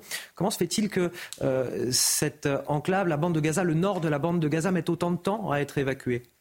Oui, effectivement, l'ultimatum, euh, il a expiré déjà depuis 24 heures. Donc, euh, on constate que les Israéliens laissent beaucoup plus de temps que prévu pour l'évacuation. L'évacuation prend du temps parce que là, un million de personnes, c'est très long. Il n'y a, que deux routes pour évacuer les, euh, les habitants de, Gaza City. Et, ces deux routes, il se trouve qu'actuellement, elles sont bloquées par le Hamas. La stratégie du Hamas, c'est de se servir de la population comme bouclier humain. Donc, ils font tout pour éviter l'évacuation. Du, point du côté d'Israël, en quelque sorte, la philosophie de la guerre a changé sous la pression de la communauté internationale. Il y avait au départ vraiment une urgence de mener l'opération militaire. Les, réservistes ont été mobilisés. C'est parti très très fort. Et puis ils ont reçu un signal qui était de dire attention, la guerre d'accord, on vous soutient, mais à condition que vous respectiez le droit de la guerre. Le droit de la guerre, c'est essentiellement protéger les civils. Donc ils sont dans cette logique. la volonté est toujours là mais un certain nombre de précautions sont prises et, donc euh, l'offensive se prépare. Elle va être euh, bientôt rapide, violente. Euh, et, avec évidemment euh, un, tas de risques importants. Et un autre élément dont on ne parle pas beaucoup, c'est les otages. Euh, ça fait partie de la stratégie de ne pas en parler, mais par exemple, les raids qu'il y a eu, il y a eu des raids déjà de l'armée israélienne les derniers jours. Les raids, c'était avec des blindés, c'était pas que des forces spéciales, c'était pour essayer d'identifier dans les zones dégagées euh, par le Hezbollah ou, pardon, par le Hamas où on pouvait espérer trouver les otages. Merci euh, Général Bruno Clermont. Avec vous, Harold Iman, on va euh, voir un petit peu les équilibres géopolitiques. Par le passé, on a vu des signes de solidarité du monde arabe envers les Palestiniens. Aujourd'hui, quelle est la, la réaction de l'opinion publique dans les pays arabes? Alors elle existe évidemment, mais elle n'est pas aussi forte que par le passé. Et donc, euh, il faut se dire que c'est surtout dans les pays où il y a une forte présence de population euh, palestinienne, c'est-à-dire euh, la Jordanie principalement, qui est quasiment, enfin à 60% peuplée de Palestiniens qui ont migré de leurs vivants ou leurs parents ou leurs grands-parents. Donc là, vous avez beaucoup de gens dans la rue. cependant, ailleurs, c'est beaucoup moins frappant. bon, au Maghreb, il y en a pas mal parce que, euh, particulièrement en, Algérie, on entretient une espèce de mythe de, de, la Palestine en permanence. Mais euh, en Égypte, c'est très faible. C'est très faible. Et euh, parce que l'Égypte a d'exécrables relations avec le Hamas. Le Hamas qui était vraiment très proche de l'ancien président Morsi, qui a été déposé par euh, le président Sisi actuel. Bon, et si on regarde des Israéliens arabes, ou les Arabes israéliens, ou les Palestiniens israéliens, tous ces mots-là se battent en duel, eh bien, on voit qu'ils sont inquiets qu'on leur, sur les réseaux, euh, tout ceci venant d'une étude d'un institut israélien, l'Institut de sécurité nationale, ils ont peur que des euh, bandes juives les attaquent. Et il y a un an et, quelques, il y a eu des heurts entre des bandes juives et des bandes arabes autour de Haïfa, qui est censé être le havre de coexistence. Donc ils ont peur de ça, que leurs magasins soient cassés. Donc il y a ça, mais il y a un autre phénomène également à Haïfa d'Israéliens arabes qui commencent à se proclamer fièrement israéliens. Les Druzes l'ont déjà fait depuis toujours mais ils ne sont pas très nombreux, vers 150 000. Mais dans la population musulmane, ça commence à prendre, et chrétienne aussi, ça commence à prendre, et ça, c'est nouveau. Merci euh, Harold. On va revenir en France à présent avec euh, ces chiffres alarmants qui sont peut-être d'ailleurs en, lien avec ce qui se passe en ce moment au Proche-Orient. Depuis samedi 7 euh, octobre, les actes antisémites ont explosé dans notre pays. 189 actes ont été recensés depuis samedi dernier et ce qui a mené à 65 interpellations marines. Les conséquences, 85% des Français se disent inquiets en pensant à la situation entre Israël et Gaza au-delà de la communauté juive. C'est donc tous les Français qui expriment leur crainte aujourd'hui, Sandra Tchombo. C'est ce que révèle un sondage IFOP publié aujourd'hui euh, dans le JDD. Euh, dans le détail, vous allez voir que 79% des sondés euh, sont inquiets face à l'augmentation des actes antisémites en France. 21% en revanche ne sont pas inquiets. L'attaque du Hamas samedi dernier en Israël la crainte de voir ce conflit s'exporter en France en sont les principales raisons. On va à présent comparer plusieurs chiffres entre février 2023 et ce mois d'octobre. En février dernier, 3% des sondés pensaient que les Français de confession ou de culture juive étaient moins en danger que les autres Français. Ils sont 4% huit mois plus tard pour 19% des sondés en début d'année. Les Français de confession ou de culture juive étaient plus en danger. 48% le pensent désormais. Ni plus ni moins en danger que les autres Français. 78% en février 2023 contre 48% ce mois-ci. Même s'ils ont peur, les Français ne sont pas pour autant fatalistes à la question Avez-vous confiance dans les pouvoirs publics pour lutter contre l'antisémitisme? 60% ont confiance, 40% non.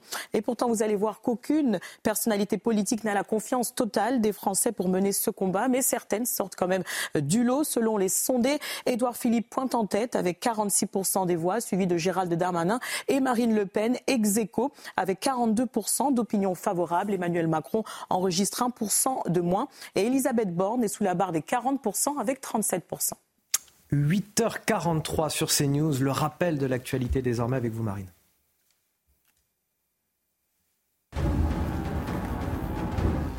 Catherine Colonna est arrivée hier soir à Tel Aviv. La ministre des Affaires étrangères s'est exprimée sur Twitter. Arrivée à Tel Aviv pour témoigner la solidarité de la France avec Israël et le peuple israélien frappé par le terrorisme.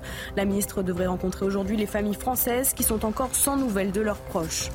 Une minute de silence pour rendre hommage à l'enseignant Dominique Bernard sera observée demain à 14h dans toutes les écoles. Demain, les cours commenceront à 10h pour les collégiens et les lycéens, après un temps de 2 heures réservé aux enseignants pour échanger et préparer cet hommage. Et puis le musée du Louvre et le château de Versailles évacués hier après des alertes à la bombe. Paniqués, les visiteurs ont dû quitter les lieux précipitamment. Les deux lieux touristiques ont été fermés pour la journée par mesure de sécurité. De retour sur le plateau de la matinale week-end, on est avec euh, Sonia Mabrouk qui nous a rejoint. Bonjour Sonia. Bonjour à vous. On vous retrouve tout à l'heure pour le grand rendez-vous CNews Europe 1 Les Échos. Qui est votre invité aujourd'hui? Notre invité, c'est l'historien Georges Bensoussan. Nos téléspectateurs le connaissent. Il y a 20 ans, il a dirigé l'ouvrage Les territoires perdus de la République, malheureusement visionnaire. Je dis malheureusement avec tout ce qui se passe. Il est aussi l'auteur plus récemment de l'ouvrage Les origines du conflit euh, israélo-arabe, donc évidemment dans, dans cette triste actualité.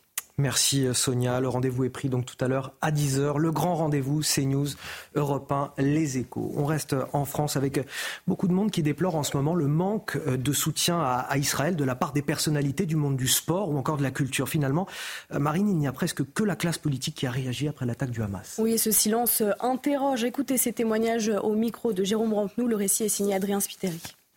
Mais ils sont où? Mais ils sont où? Dans une vidéo publiée sur ses réseaux sociaux, Franck Tapiro, publicitaire et auteur, interpelle les personnalités françaises sur leur silence après les attaques du Hamas en Israël. Il s'expliquait mercredi sur notre plateau.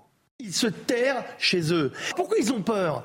Parce qu'ils ont peur d'avoir une image qui soit malheureusement associée d'abord à la défense de victimes juives. L'absence de réaction de l'acteur Omar Sy ou du footballeur Kylian Mbappé interroge. Les deux hommes ont pourtant l'habitude de s'exprimer comme après la mort de Naël. Le 28 juin dernier, l'attaquant du Paris Saint-Germain publiait J'ai mal à ma France, une situation inacceptable. Toutes mes pensées vont pour la famille et les proches de Naël, ce petit ange parti beaucoup trop tôt. Mais alors, que pensent les Français de ce silence Dans les rues de Bordeaux, les avis sont partagés. Ils devraient réagir plus vite. Parce que là, c'est des trucs assez importants et euh, ils réagissent à des choses des fois euh, inutiles. Ils ont peur des réactions des, gens, du coup. C'est assez normal, je trouve. Vu les critiques qu'il peut y avoir euh, à leur égard, vu toute la pression médiatique qu'il peut y avoir également à leur égard, je comprends que certaines préfèrent se taire. Après, on est quand même euh, sur des choses qui sont très graves. Pour l'heure, les principales réactions d'artistes français viennent de personnalités juives comme Elie Semoun ou Patrick Bruel. Ah, peut-être une réaction là-dessus, euh, Guillaume Bigot, ces artistes qui ne réagissent pas, qui n'osent pas peut-être réagir, de peur de déplaire à un public? Si Naël euh, était un petit ange, que dire des enfants israéliens décapités, des femmes enceintes et viscérées On ne sait pas très bien. On demandait en fait, enfin on, on aurait pu s'attendre, non pas à ce que euh, ces spécialistes ou ces professionnels de, l'indignation disent Vive Israël, ce n'était pas le sujet, euh, mais peut-être aurait-il pu dire euh, Abat la barbarie ou euh, à bas la barbarie. On avait un, clientélisme politique de, la part de, certains partis comme la France insoumise qui n'osaient peut-être pas euh, dénoncer clairement le terrorisme. C'est pas qu'ils n'osaient pas, qui, ne l'ont pas voulaient pas, euh, qui ne voulaient pas dénoncer le terrorisme. On, a la même chose là de la part de certains artistes vis-à-vis de leur public, c'est ça? Oui, c'est clientélisme quelque part. enfin, on peut toujours très bien dire la France est unie, doit rester unie et sauter euh, sur sa chaise comme un cabri en disant unité, unité, unité. Mais je ne crois pas que le déni aide jamais à résoudre les problèmes. Il faut regarder la réalité en face. Malheureusement, la France n'est pas unie, n'est plus unie. Et il faut dire aussi qu'il n'y a aucune volonté de mettre à l'écart qui que ce soit. Au contraire, de, la part, je dirais, de la majorité des Français, il y a une volonté d'unité. Elle est d'ailleurs bien exprimée par le président de la République, elle est exprimée par tout le monde. Il ne s'agit pas de, de, prendre parti pour tel ou tel conflit, mais simplement de dire qu'à un moment, quand les bornes sont passées, il y a des affaires de principe et on devrait se retrouver. Manifestement, ce n'est pas le cas. Tout le monde le voit la nécessité absolue de dénoncer le, terrorisme, au vu notamment de, ce qui se passe également en France. On va partir du côté d'Arras, ville endeuillée après la mort ce vendredi euh, de Dominique Bernard, 57 ans, euh, tué par un assaillant au couteau. Oui, nous retrouvons sur place nos journalistes Audrey Berthaud et Sacha Robin. Audrey, un rassemblement en hommage au professeur de français est organisé en fin de matinée, place des Euros, vous vous trouvez En effet, on est euh, sur euh, cette grande place euh, des en plein cœur d'Arras. Et donc, vous l'avez dit, en fin de matinée, à 11h précisément, dans deux heures, il y aura ce rassemblement citoyen organisé donc à la mémoire de Dominique Bernard, sauvagement tué vendredi matin, en soutien également aux victimes, bien sûr, et en solidarité à la communauté éducative de Gambetta, le lycée donc où il y a eu ce drame. Et donc, cette place derrière moi, vous la voyez, elle est vide, mais vraiment, dans deux heures, on s'attend à à euh, énormément de monde. Euh, tous les habitants euh, d'Arras, vous allez l'entendre, vont faire leur maximum pour venir. Écoutez. Ma fille était dans le lycée au moment de l'agression. D'accord, donc vous comptez aller au rassemblement Oui, bien sûr, tout à fait, pour témoigner. pour témoigner. Il y aura du monde, oui, bien sûr. Normal. On est une ville moyenne. Et ce genre d'événement, ça marque quand même les esprits. Non, je suis trop âgée, J'habite sur la place, je reviendrai à la fenêtre. Non, je ne peux pas parce que je m'occupe de l'église Saint-Nicolas en cité. Mais je serai en union de prière avec tout le monde. Normalement, oui, on va s'y déplacer, oui, euh, c'est normal, hein, travaillant pour la ville, habitant à Arras. Après, voilà, euh, malheureusement, euh, que faire, nous? Mais bon, soutenir, soutenir. On connaît pas mal de professeurs, donc voilà, on soutient aux professeurs. Voilà, vraiment, toutes les personnes qu'on a rencontrées ce matin avec Sacha Robin sont tous solidaires. Ils comptent tous venir malgré, évidemment, la peur, la tristesse et la colère. Merci Audrey Berthaud, merci à Sacha Robin qui est avec vous derrière la caméra. Un mot de conclusion pour finir cette émission, Jérôme Poirot. Oui, j'espère qu'au-delà des, hommages et du recueillement, dans les prochains jours encore, il y ait véritablement un tournant dans la prise en compte de ce qu'est, comme l'a dit le ministre de l'Intérieur, la menace djihadiste en France. On avait cru qu'après les attentats de Charlie Hebdo en 2015 ou après la décapitation de Samuel Paty, pardon, il y aurait vraiment un sursaut. J'espère que cette fois, ce sursaut sera effectif. On finit sur cette note d'espoir. Merci à, tous mes invités euh, d'avoir participé à, cette émission. Vous restez avec nous sur CNews. Dans un instant, l'heure des pros week-ends, c'est avec Elliot Deval.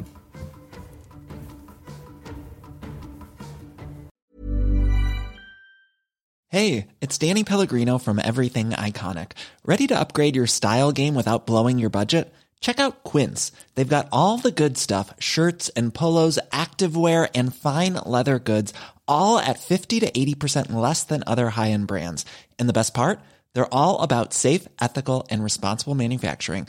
Get that luxury vibe without the luxury price tag. Hit up quince.com slash upgrade for free shipping and 365 day returns on your next order. That's quince.com slash upgrade.